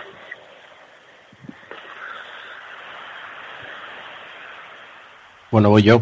Eh, es importante, ¿no? La, la experiencia del año pasado de ir a una fase de ascenso, aunque no a lo mejor no ibais en- como un equipo competitivo, a lo mejor, no quiero decir lo que, como el equipo a lo mejor que llegaba un poco más de tapado, ¿no? Para llegar a esa, a- para poder clasificarse a ese último día, pero es importante, ¿no? Esa experiencia, tanto como club, como jugadoras, algunas jugadoras siguen del año pasado, además de incorporaciones importantes, es importante, ¿no? Esa experiencia del, del bagaje del año pasado en una fase de ascenso. Sí, por supuesto, como tú dices, nuestra idea del año pasado, nuestro objetivo no era clasificarnos, no era, no era intentar jugar esa fase ascenso. Yo creo por el, todo el trabajo que hicieron las jugadoras, pues al final en la última jornada lo, lo conseguimos y quieras que no ir a una, ir una, una fase ascenso haber habiendo tenido la experiencia de años anteriores, pues eh, te, da un, te da un plus de, de saber dónde estás, saber lo que tienes que competir, saber el, día a día de la competición, que, que no es lo mismo a lo mejor verlo desde fuera o estarlo, estar viviéndolo desde, como aficionado o como entrenador desde fuera a, a jugarla, a jugarla porque es totalmente, las sensaciones y, y la visión es totalmente diferente a, a cómo se ve desde fuera. Buenas tardes, bueno, buenas noches, ya me confundo, los, la noche me confunde claramente, soy Tony Delgado. Te quería preguntar por la jugadora que más utilizas en pista, que es Gema García. No sé si es la líder del equipo y, qué opinas de ella, tanto a nivel humano como a nivel pues deportivo. Bueno, bueno, yo creo que Gemma no, hace falta definirla, ¿no? Yo creo que todo el mundo la conoce. Yo creo que dentro de la pista tiene un control, un control total del juego, un control total de, de, de- de las demás jugadoras. Eh, yo creo que conmigo, de hecho, hemos tenido buenas migas. Yo creo que nos entendemos a la perfección lo que, lo que queremos en cada momento. Y, yo creo que su rendimiento, a base, a pesar de, eh, de su trayectoria y, de su evolución como jugadores, yo creo que se debe un poco a que desde el principio yo creo que los dos nos hemos entendido a la perfección y sabemos lo que queremos y muchas veces no tenemos no, no tenemos ni que mirarnos para, para saber lo que tenemos que jugar o tenemos que, que actuar en cada situación. Y luego, por ejemplo, un par de datos que dicen mucho del hambre de- y de la competitividad de, una jugadora. Ha recuperado 58 balones y solo ha perdido 61. Está casi, casi igualado. Sí, sí, no, yo creo que definir a Gema yo creo que no haría ni falta porque es una jugadora que lleva mil años, tanto el día 1 como el día 2, eh, que quizás eh, es una jugadora que no debería estar en esta categoría, sino en otra categoría superior y por, y por suerte y por suerte podemos decir que, la, que está nuestro club. Ah, yo creo que su rendimiento durante la temporada ha sido espectacular y, y espero y y deseo que, que siga así, incluso si lo puede mejorar un poco más para esta última jornada de la fase, pues ojalá mejore. Hola, buenas noches, soy Javi Cabello. Eh, bueno, os quedan tres partidos, tres partidos contra gente de, que está entre los ocho primeros de- del grupo. Como, bueno, son partidos complicados, ¿no? Para, y, un- y sería, eh, la pregunta, ah, que me lío, la pregunta es, es una buena, son unos buenos tres partidos, ¿no? Para, para preparar esa fase de ascenso. Sí, yo creo que jugamos contra dos equipos muy buenos como son Leganés, que nos vamos a estar jugando eh, las posiciones de, los playoffs y, y contra Distrito en casa y después una salida muy complicada como en Zaragoza que muchos equipos no han ganado allí y yo creo que son tres partidos ideales para, para terminar de trabajar lo que hemos lo que hemos estado preparando durante el año y para intentar llegar a la fase de la mejor manera. Yo creo que son muy uh, tres buenos rivales para, para poder seguir preparando un poquito más eh, los, los partidos de la fase. Sois dos equipos de, de allí de Tenerife, ¿cómo, cómo es la rivalidad entre, entre clubes? ¿Cómo, cómo, ¿Cómo es? Mira, aquí no, rivalidad yo creo que es el- la semana del derby por, por el morbo de jugar un equipo contra otro, pero el resto del día a día tenemos muy buenas relaciones, hay gente del cuerpo técnico de tanto de mi equipo como de- del otro equipo que son amigos, eh, tenemos eh, amistades entre las jugadoras, entre el cuerpo técnico y jugadoras del otro equipo, yo creo que es, es el derby por tema de dos equipos en una misma categoría, pero pero no hay ningún problema de relación entre ni entre clubes, ni entre entrenadores, ni entre, ni entre jugadoras. Y yo creo que eso lo hace incluso hasta un poco más bonito porque el derby lo hace, lo hace un poquito más atractivo por sabiendo todo el mundo de la relación que tiene, la buena relación que, hay entre, entre las dos, dos plantillas. Buenas noches, soy José Mari. Eh, pues eh, me preguntaba un poco al hilo de lo que dice Javi Cabello. Eh, Club Baloncesto de las Canarias no va a seguir en Liga Femenina y viendo las posibilidades que tenéis vosotros de ascender, ¿no da un poco de pena no poder disfrutar un derby en primera en la primera división? Bueno, está claro que, por desgracia la caja ha descendido. Nosotros es una pena porque tenemos una muy buena relación tanto con el club en sí como con Domingo y con Begoña. Yo creo que no, no con la trayectoria que tienen ellos, pues es una, no, no se, no se merece un descenso, pero bueno, está claro que el, tema deportivo pone, es así. Pero bueno, yo creo que por desgracia, como tú dices, pues no, si en el caso de que nosotros pudiésemos subir, pues sería un- un- una desgracia no, no poder jugar un derby en, en primera división. Y hablando un poco de la fase de ascenso ya, el... vas a decir que te da igual, que tienes que jugar contra todos, pero ¿qué equipos preferirías o qué debilidades crees que tiene o qué cosas buenas crees que tienen los, los equipos del, del otro grupo? Que bueno, por otro lado, a- ahora mismo de los cuatro que están cuatro primeros, con tres equipos de ellos, Cortegada, San Adrià y Aros, si no me equivoco, jugaste el año pasado en el, en el grupo A. Sí, yo creo que los tres nos conocemos, los cuatro nos conocemos la operación. Yo creo que eh, Jordi me conoce a mí, yo lo conozco a él, sabemos perfectamente eh, nuestros puntos fuertes y nuestros puntos flacos. Eh, con Moses, pues prácticamente lo mismo y, y con Rubén también. Yo, de, años anteriores, ya no solo de jugar contra ellos el año pasado, sino de temporadas anteriores, yo creo que nos conocemos y, y, nos conocemos tanto que yo creo que todo el mundo, de los los tres sabemos eh, lo que lo que hace bien el otro equipo y lo que y lo que y lo que a lo mejor lo que podría florear no te sabría decir con quién me quedaría porque yo creo que los tres están haciendo una muy buena temporada y sería sería muy difícil poder elegir ahora mismo lo cual, con qué equipo me gustaría enfrentarme Y tengo un par de preguntas eh, respecto a la fase de ascenso que podríais organizar vosotros. Eh, ¿Qué tendría vuestra fase? Vuestra la fase una, una fase en la laguna que no tuviera que no tuviera el resto para venderla al resto. Bueno, yo creo que Tenerife siempre ha sido un sitio de, de baloncesto femenino. Yo creo que al final en categorías inferiores eh, siempre haya habido muchos equipos eh, compitiendo a nivel nacional. Eh, antiguamente pues eh, siempre ha sido una isla de, de cuando, cuando estaba el CIME, cuando estaba la isla de Tenerife de, de equipos de Liga Femenina 1, que por desgracia en los últimos años pues, pues no, no ha podido estar por temas económicos o por temas organizativos y la verdad que a nosotros nos, nos gustaría eh, ser el próximo equipo de, de, de poder estar en primera división. Eh, ahí sí te puedo decir que el tema directivo, la tema de la directiva es la que se ha encargado de la organización de todo el evento y yo creo que según me han comentado y según me, me informan cada día que me ven, yo creo que tienen todo controlado, tanto el tema de retransmisión por, por streaming, tema de, estadística, tema de unos otros actos que se van a hacer eh, a ras de la fase. Yo creo que la directiva tiene todo preparado para que pueda ser una sede diferente a lo que ha sido los últimos años. Yo le deseo lo mejor para, para Ciudadanos Adelantados, para Clarinos. Me acuerdo ese verano que me comentabas iba a salir, que ibas a hacer el equipo, ibas a salir de Liga Femenina 2. Me pillaste un poco de sorpresa. Eh, si no, organizaréis vosotros la fase de ascenso, que bueno, pues veremos a ver. ¿Dónde te gustaría que fuera? ¿En cuál de las otras tres sedes? No, yo creo que las tres eh, son, son, son sitios de baloncesto, ¿no? Está claro que tanto Leganés como León como Ibaizábal son sitios donde, donde se vive baloncesto y estoy seguro que donde se organice va a ser, va a ser una, una fase bastante, bastante bonita, porque yo creo que, que lo más importante que al final que es el nivel de competición de los, de los ocho equipos que van a estar, eh, está, está asegurado, el nivel está asegurado y yo creo que, que los cuatro equipos que lo hemos pedido tenemos los, los recursos suficientes para po- poder intentarlo lo mejor posible.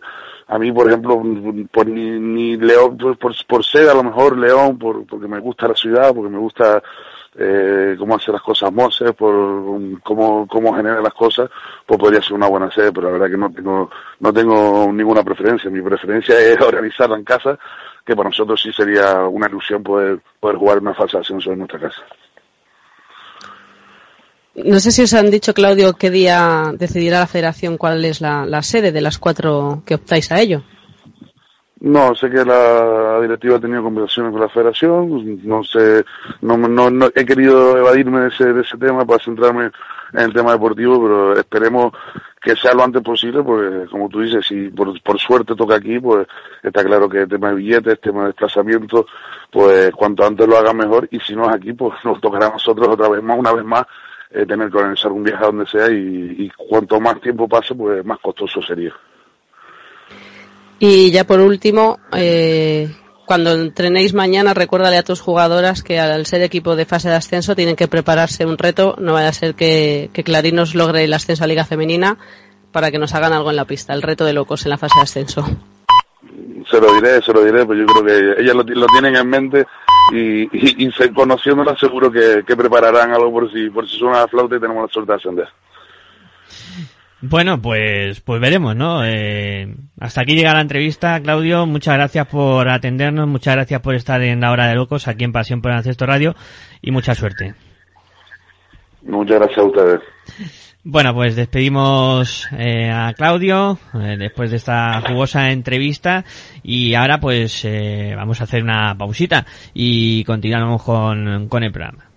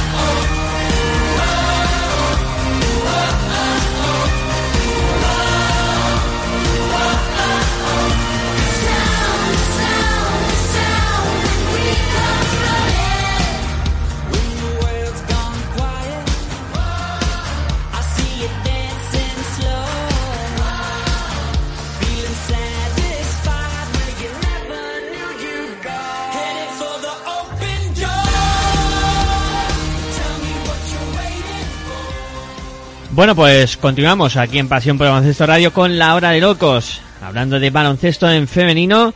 Y ahora pues, eh, después de haber tenido ya los protagonistas del día de hoy, eh, vamos a pues eh, hablar un poco, ¿no? De, de esa, de ese nuevo formato de, de los playoffs de Liga Femenina, donde pues eh, este año creo que la, la competición ha ganado eh, mucho interés con eh, que de momento pues eh, este eh, pues esos seis equipos que sean los que se clasifiquen para la disputa de, de los playoffs y bueno, no sé qué opinión tendréis, pero para mí es mucho más interesante eh, así la competición y a falta de dos jornadas, pues fijaros cómo están las cosas, que todavía nos quedan por conocer qué tres equipos eh, van a estar acompañando a, a Avenida, a Girona y, y a Guernica.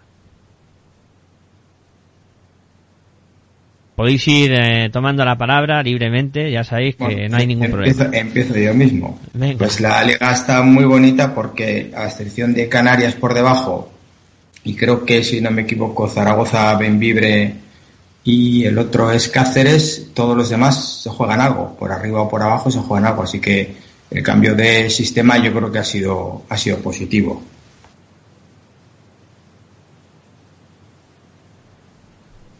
Bueno, está claro, ¿no? Que, que lo que te estamos comentando desde el principio del programa, que faltan solo dos jornadas y todavía ni por arriba ni por abajo está todo, todo decidido, ¿no? Mm, Los últimos años es como cuando la Copa la Reina, que, que apenas había interés, sobre todo para la mayoría de equipos, ¿no? Porque para los que sabían que se metían en playoff, evidentemente el interés estaba, ¿no?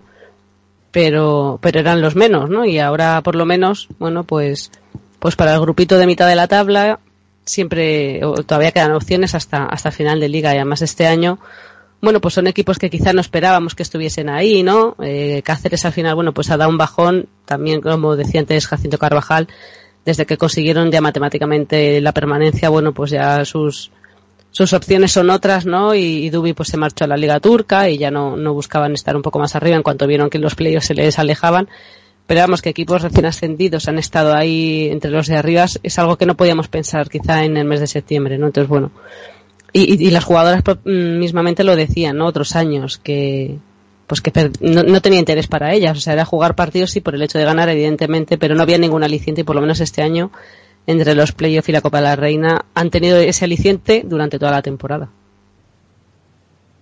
Sí, también, bueno, es una liga de 14 en el que pues seis están jugando por estar arriba y dos jugando por no descender, son ocho, son más de la mitad de los equipos van a hacer algo después de, bueno, dos equipos descienden, no van a hacer algo, pero se juegan la vida y otros seis equipos, que es casi la mitad de la liga, van a jugar por, por seguir jugando y bueno, pues es fácil, ¿no? Que, bueno, pues hay dos equipos que ahora mismo están jugando el descender, que son, son- como son Quesos el Pastor y Crefola, eh, por ahí va a estar interesante la, liga, sobre todo, bueno, pues como esta semana, ¿no? Un equipo que se está jugando la vida contra otro que, bueno, como Manfilter, que si gana, pues bueno, pues sigue en la lucha, complicado, pero seguía en la lucha, y si pierde, pues bueno, pues ha hecho la temporada, ¿no? Ha mantenido la, categoría, que al final, bueno, el equipo al final era lo que querían, incluso el año pasado, ¿no? El año pasado se le dio bien y parece que estuvo más arriba, pero bueno, este año lo dijo Víctor La Peña desde siempre, que es asentar al club en Liga Femenina, parece que lo están asentando y bueno, pues en un futuro veremos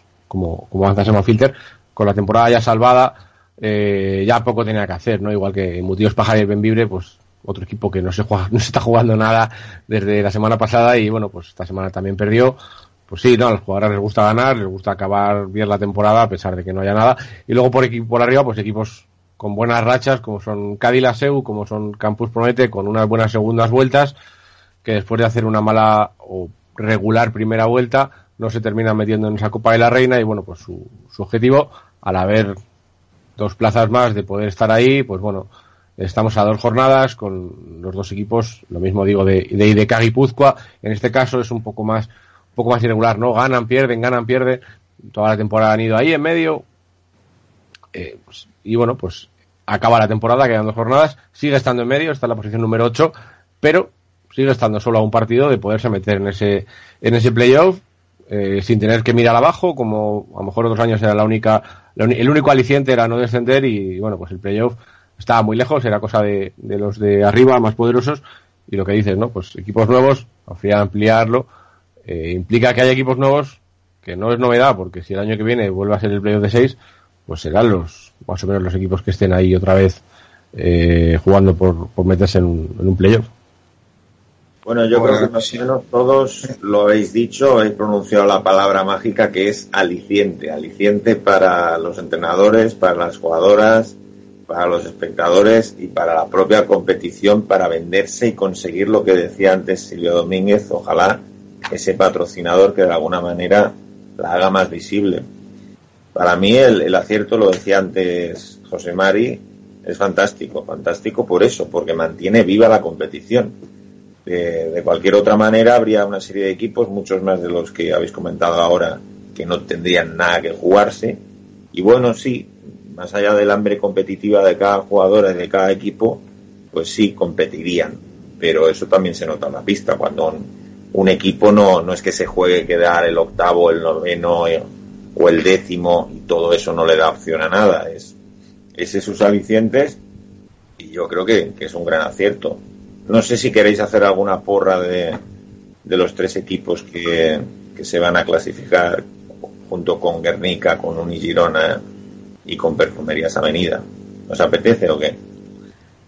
Esa ya la hicimos la otra vez. Yo creo que faltas tú por hacerla. Yo ya la mía ya la he fallado, me parece, porque este fin de semana eh, jugamos contra Promete y el que el que pierda se queda, yo creo que matemáticamente descolgado ya de la lucha por, por el playoff. Entonces, yo creo que uno de los partidos este fin de semana es el que se va a jugar en Logroño entre Promete y DK y va a ser un duelo, vamos, eh, duelo en OK Corral va a ser.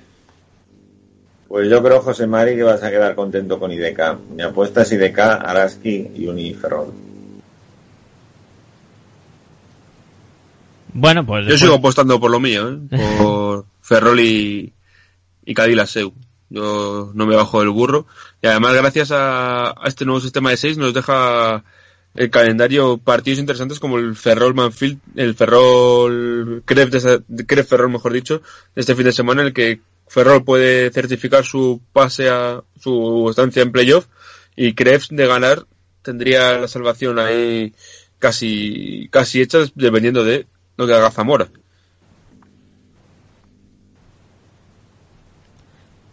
Yo la verdad es que eh, va a estar muy emocionante estas dos últimas eh, jornadas.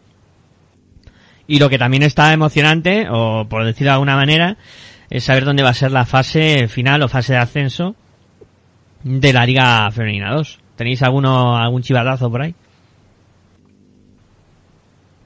Chivatazo, ¿no? Deseos muchos. Muchos, yo deseo uno. Yo deseo también tengo solo uno, luego bueno, pues el resto Yo dos. bueno, no, no va a dos. pasar nada si es en otro. A mojarse, ¿qué es, ¿cuáles son los deseos? Yo, Venga. ojalá Vamos a ver, sea el- Mari. Ojalá, ojalá sea el León o. Madrid. Yo ojalá sea el Leganés porque me pilla a, a Claro. tiro de cercanía y puedo dormir en mi casa. Pero si es León, pues no sé si podré ir, pero intentaré ir algo. Si es Galaca no lo veo complicado y si es La Laguna lo veo casi imposible. pero no tengo nada en contra de que sea en cualquiera de los cuatro sitios. ¿eh? ¿Y por qué creéis que se demora tanto la, la resolución de la sede? Porque hablamos de la Federación Española, José Mari. Ya, y siempre, es que- y siempre. Porque faltan equipos por meterse, que también pueden a lo mejor pedirlo a última hora. ¿No? Pero no, pedirlo no, porque ya ha pasado. Sí, el plazo acabó. Es que a mí lo que me intriga un poco es si están apurando tanto, porque hay equipos que no se meten, ¿no será que tienen más opciones de organizar la sede final?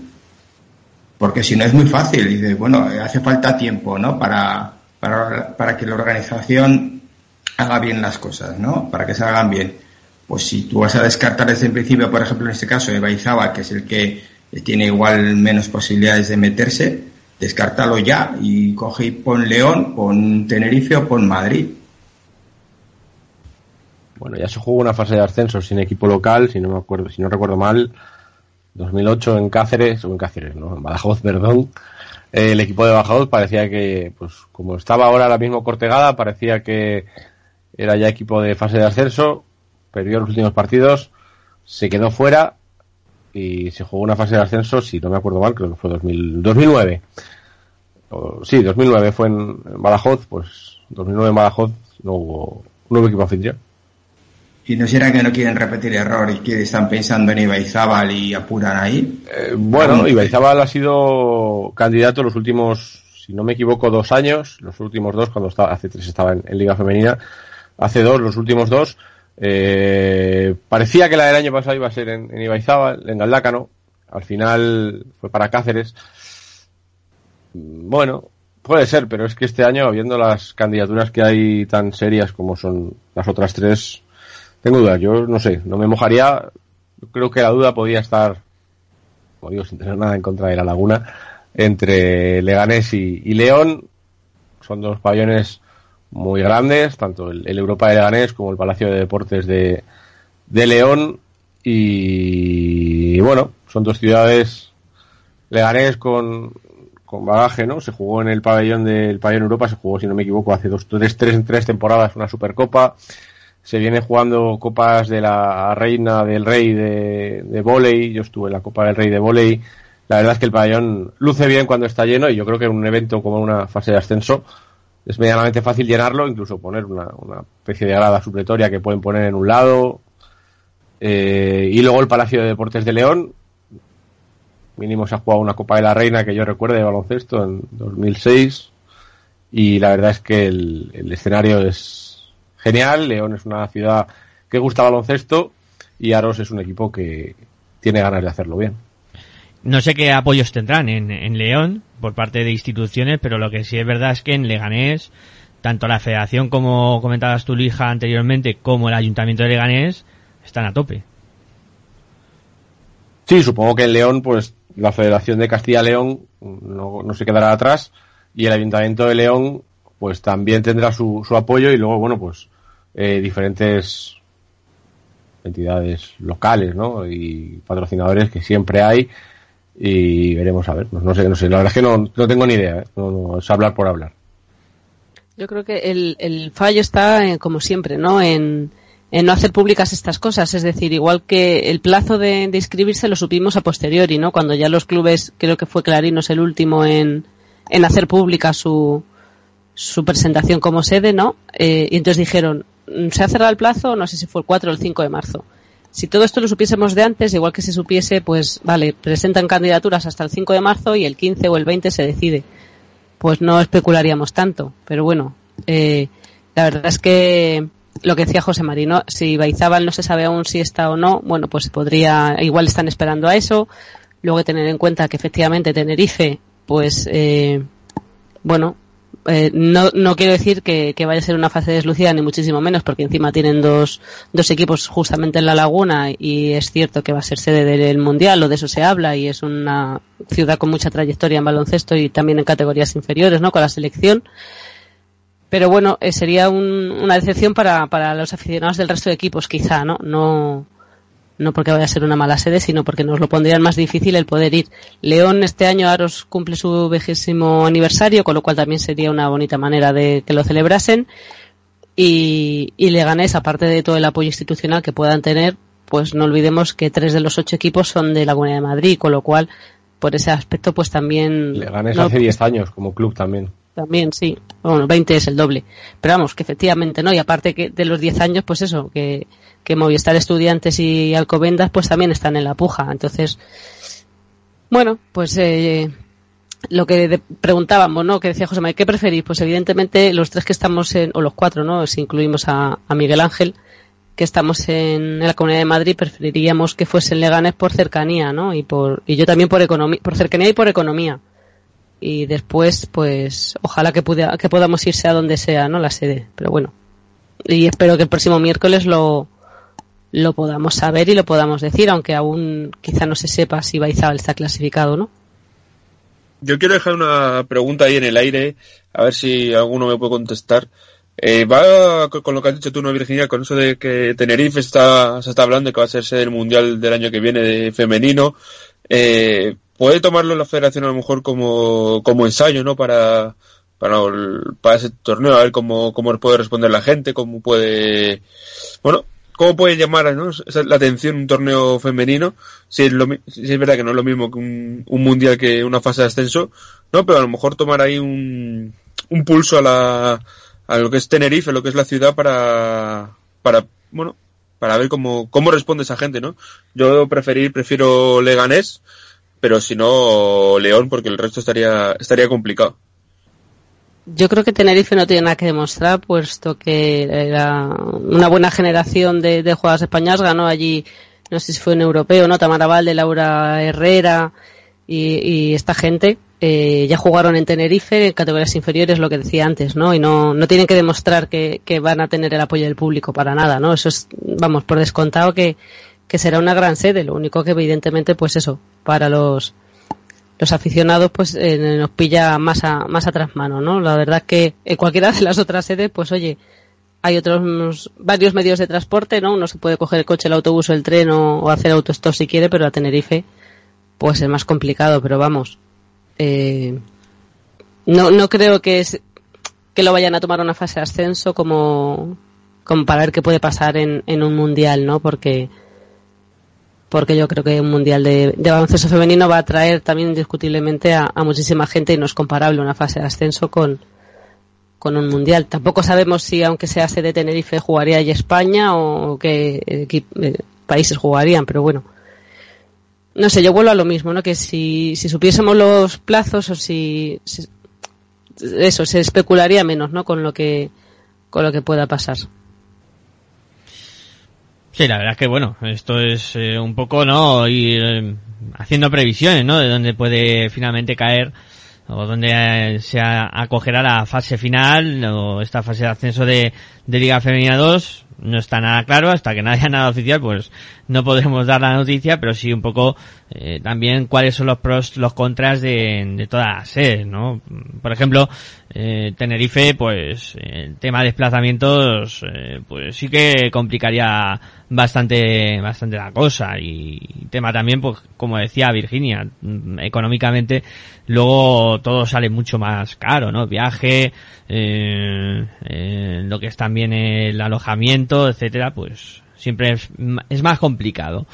Pero bueno, eh, también... Sí, que eh, si no va el Luisja no es una fase, así que se tiene que hacer en Madrid. O sea que tenemos que pedir que sea en Madrid porque si no va Luija no es una fase, ¿no? Claro, eh, pierde, Bueno, en la pierde, en la pierde hicieron una que yo no fui, ¿eh? En la SEU hicieron una no. que yo no fui y salió bien. No, hombre, no será, no será la más recordada de él, seguramente.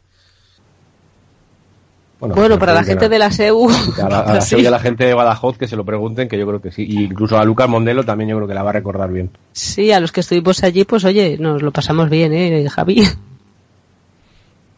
Perdón, perdón, perdón. Pero es Luis Javier ahí siempre. Y a es- Gesteira también lo hizo bien en aquella fase de ascenso. Donde está Luisja siempre siempre suma un punto más, ¿eh? siempre para mí. Bueno, bueno.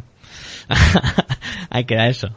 Eh, bueno, eh, no sé si queréis eh, decir algo más de- del asunto o, lo damos por zanjado hasta la semana que viene. Bueno, ojalá que lo demos por, o sea, que la semana que viene ya esté zanjado y lo sepamos, ¿no? Porque además es que no solo la gente que quiera ir de las aficiones de los equipos, sino lo- los propios equipos, ¿no? Evidentemente, pues hay que organizar. Me imagino que lo tendrán quizá previsto, ¿no? Y hoy día que se pueden reservar hoteles sin necesidad de, de abonarlos previamente, pues me imagino que los equipos que ya están clasificados estarán organizándose ya las cosas, ¿no? Pero bueno, siempre es mejor saberlo y, tenerlo todo bien atado.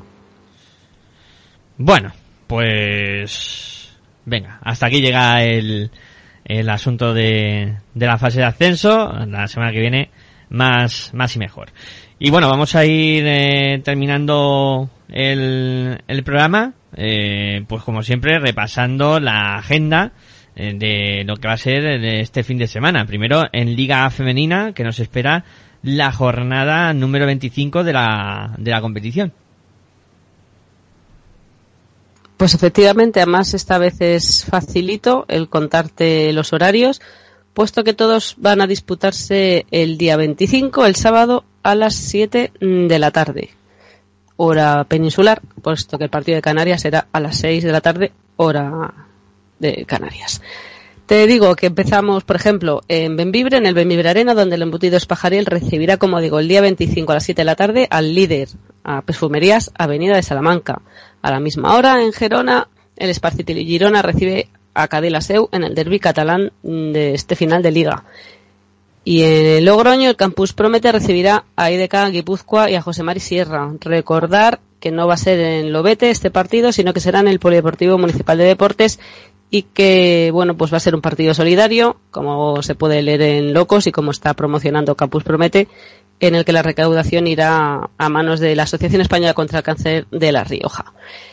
En Guernica, el mismo día 25, a la misma hora, 7 de la tarde, lo Inte Guernica recibe a Manfilter Stadium Casablanca. Y a esta misma hora, en el canal de Isabel II de Madrid, Crefola recibe a Star Center Universitario de Ferrol. Uno se juega el, el descenso, la permanencia, y el otro se juega el meterse o quedarse en playoff.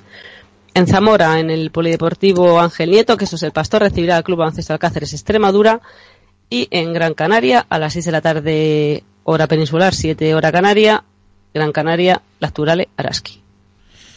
Bueno, pues eso nos espera en la Liga Femenina. En Liga Femenina 2, Luija, cuéntanos qué nos espera este fin de semana. Pues en Liga Femenina 2, ante penúltima jornada, quedan tres todavía. Eh, en el grupo A, Lima Horta Barcelona Sierle 21, Derby Catala derbi de Barcelona, para las 5 de la tarde del sábado, a las 5 y media. Real Se te ha notado ahí el retintín, ¿eh, amigo? ¿El qué? Lo de hora de Barcelona en vez de Cataluña. Como estábamos No, de- comentando. He dicho Derby de Barcelona, Derby de Barcelona. No, por eso sí, sí, que lo has recalcado. No, me he liado. Derby de Barcelona, Sierra 21. Lima Horta Barcelona, Sierra 21, a las 5 de la tarde. Seguimos Real Cruz Celta Zorca, GDK de Baizábal, 5 y media. Durán Maquinaria Ensino, Universidad de Oviedo a las 7. Club Baloncesto Arsil, Añares Rioja y ISB, dos equipos que se juegan mucho esta semana. Eh, a las 7 y media, Ponce Valladolid, Aros Patatas y Jolusa, dos equipos que no se juegan casi nada, a las 8 de la tarde. Y a las 8 de la tarde también, Adva, Nacho San Adrià. Eh, para el domingo nos queda un partido muy importante, tercero contra cuarto, Kemegal Cortegada, Linky FP Juventud de Scorch, 12 de la mañana en el pabellón de Villa García de Rosa. Para el domingo, digo, y para el domingo no, perdón, en el grupo B, que me lío ya, estas horas no son buenas para mí. El, el grupo B empezamos el sábado a las 5 de la tarde, Valencia Basket, Bataliaus Extremadura, eh, a las 7 menos cuarto, Rivas Ecópolis, Azulejos, Moncayo, Basket Antiguo Boscos. A las 7 y media, dos partidos. Pacís Alcobendas, Pique en Claret y Olímpico 64, Colegio Santa Gema, Vega Lagunera de Areva. A las 8 y media, hora canaria, Ciudad de los Adelantados, adelantados Laboratorios Insayet de Ganers, primero contra cuarto. Instituto de Fertilidad y Europa, Distrito Olímpico, se jugará el domingo a las 12 y media de la mañana, al igual que el Campus Promete LF2 Movistar Estudiantes, que también se jugará el domingo, pero a las cuatro y media. Bueno, pues esa va a ser, eh, digamos, eh, la antepenúltima jornada de, de la competición. Y bueno, muy interesante como siempre eh, lo que tenemos este fin de semana en, Liga Femenina 2 y también en Liga Femenina. Eh, ahora pues nos queda ver cómo se han movido las redes sociales, el Twitter. Luija, cuéntanos qué, qué ha pasado durante la semana y durante el programa. Bueno, pues ha habido movimiento durante la semana. Javi Acosta, Javi, arroba Javi Acosta 81 decía, post, nos anunciaba el podcast de la semana pasada con una entrevista muy interesante a Manoloro de Rodríguez, que hablábamos la semana pasada con él, sobre su experiencia en Islandia. Esperemos que a Javi Acosta le haya gustado el, el programa y bueno, pues nos siga oyendo todas las semanas, que todas las semanas nos recuerda que lo, lo oye. Eh, Irune Iriutu, arroba Iriutu, nos decía, mañana os escucho José María, así que bueno, pues José María mañana nos escucha, eh, decía que ya había bajado el programa, así que bueno, pues esperemos que, que se lo pase bien Irune escuchando el, el programa. Iru Itu, me dice José María, que sí, lo había leído mal. Arroba Iru Itu, que nos, nos escucha, esperemos que cuando nos esté escuchando ahora mismo, o estará escuchando por el podcast, le esté gustando el programa. Desde aquí, saludos. Eh, como casi siempre que tenemos a Tony Delgado por aquí, nos va sacando cositas de las protagonistas que tenemos. Voy a leer las tres primeras que tengo aquí justo delante de, de Silvia Domínguez. Creemos fielmente en nuestro estilo de juego, disfrutamos en la pista, los pequeños logros siguen que el equipo siga mejorando y creciendo y, y bueno, el otro que tengo por aquí, al final alguien se lleva el MVP, cuando jugaba tampoco era consciente que estuviese anotando mucho, bueno, supongo que sí, sí que está dando cuenta, ¿no? Eh, Juan Pellegrín nos comentaba una cosa, pero bueno, ya le hemos aclarado con él, era un, pequeño error que ha tenido y bueno, luego nos pide disculpas. Eh, Antonio García Tuñas nos decía que Becky Hammond es una de las cuatro candidatas a ocupar el puesto de head coach en las Florida Gators. Bueno, pues veremos a ver cómo, cómo va eso y si Becky Hammond termina entrenando al, al equipo de, de Florida. Eh, sigo por aquí, muchos retweets, muchos más favoritos, lo que decíamos, mensaje de disculpas de Juan Pellegrín, JP barra baja, barra baja 71. Eh, sigo por aquí, decía también Tony Delgado, sacaba unas frases de Claudio García, el club ha ido haciendo pasos cortos, pero firmes. Eh, nosotros cada 15 días tenemos que coger un avión para ir a la península en relación a, bueno, pues que el resto de equipos puedan ir a esa fase de ascenso a- allí. Y luego decía que con, con García me entiendo a la perfección, a veces no hace falta que nos miremos. Bueno, pues va sacando más cosas, muchos retweets, muchos favoritos. La verdad es que hay un montón de retweets, muchos favoritos. Eh, sigo subiendo y ha habido cosas nuevas mientras estaba hablando. Eh, decía Tony Delgado, lo voy a leer porque me menciona a mí, donde esté LJ Benito siempre es una suma, siempre suma un punto más para mí, que decía Javi Cabello, a lo que Javi Cabello contesta que sí, que, sí. Eh, Aitor Arroyo, nuestro compañero, Aitor barra baja Arroyo barra baja, decía que todos al Palacio de los Deportes de Logroño ese sábado 25 para ver el partido del Club Deportivo Promete, que ha dicho Virginia hace un, un ratito. Y bueno, por aquí decir que somos ya, si actualizo, lo veo. 1341 1341. Bien, no está mal. No, está mal. Eh, también tenemos el dato de los que son en, eh, en eh, la hora, en, en el, eh, bueno, lo, lo diré, si, igual, igual no me, no me atasco ahora a última hora. Que digo que tenemos el dato de los que son en locos por el baloncesto femenino, 1908, en, eh, en ese Twitter, y en, en baloncesto radio, en, el arroba baloncesto radio, perdón, 1913, 1913 son en, en eh, la hora, en locos por el baloncesto femenino, y en arroba baloncesto radio, pues 756, eh, que también están en, en el Twitter de lo que es eh, la radio, en el Twitter oficial de, de la radio. Eh, bueno, pues chicos, ¿qué os parece si sobre las señales horarias de las doce y media nos marcamos un baile?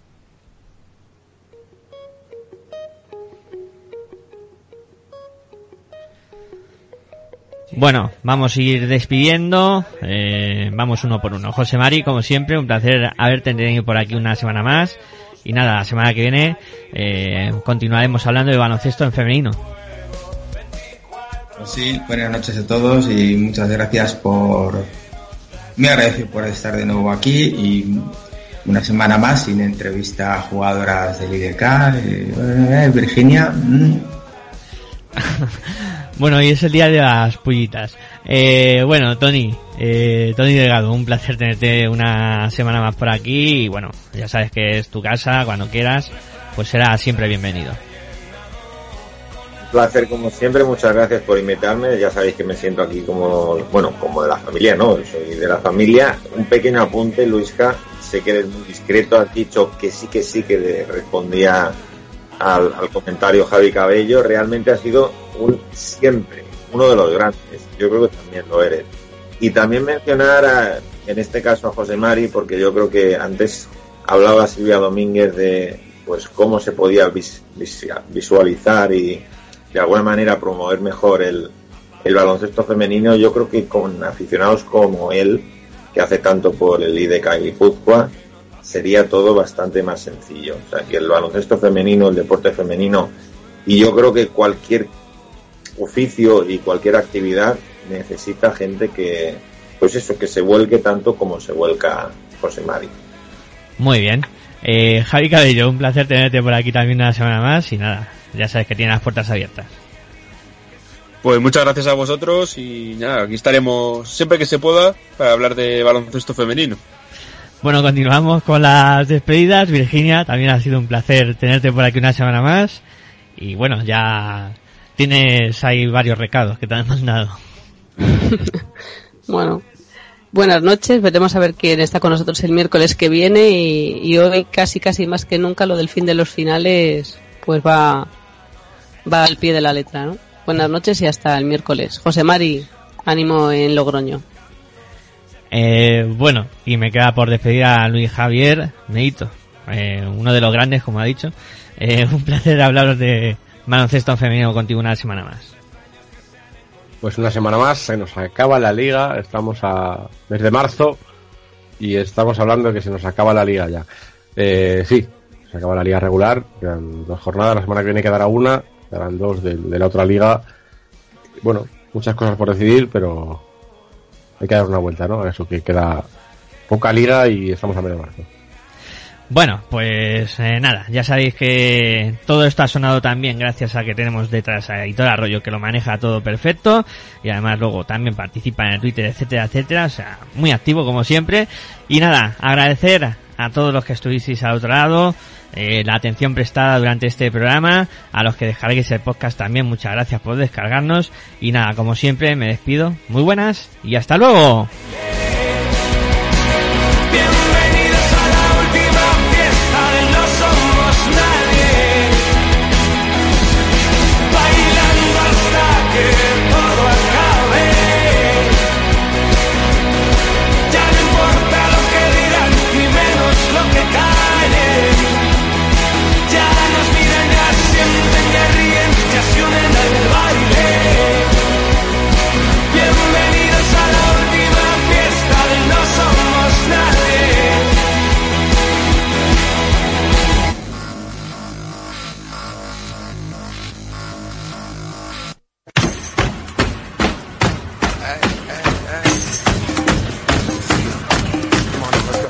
Estás escuchando tu radio online de baloncesto.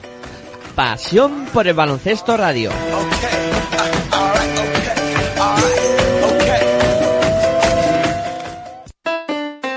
Si practicas música, ven a Musical Holuma.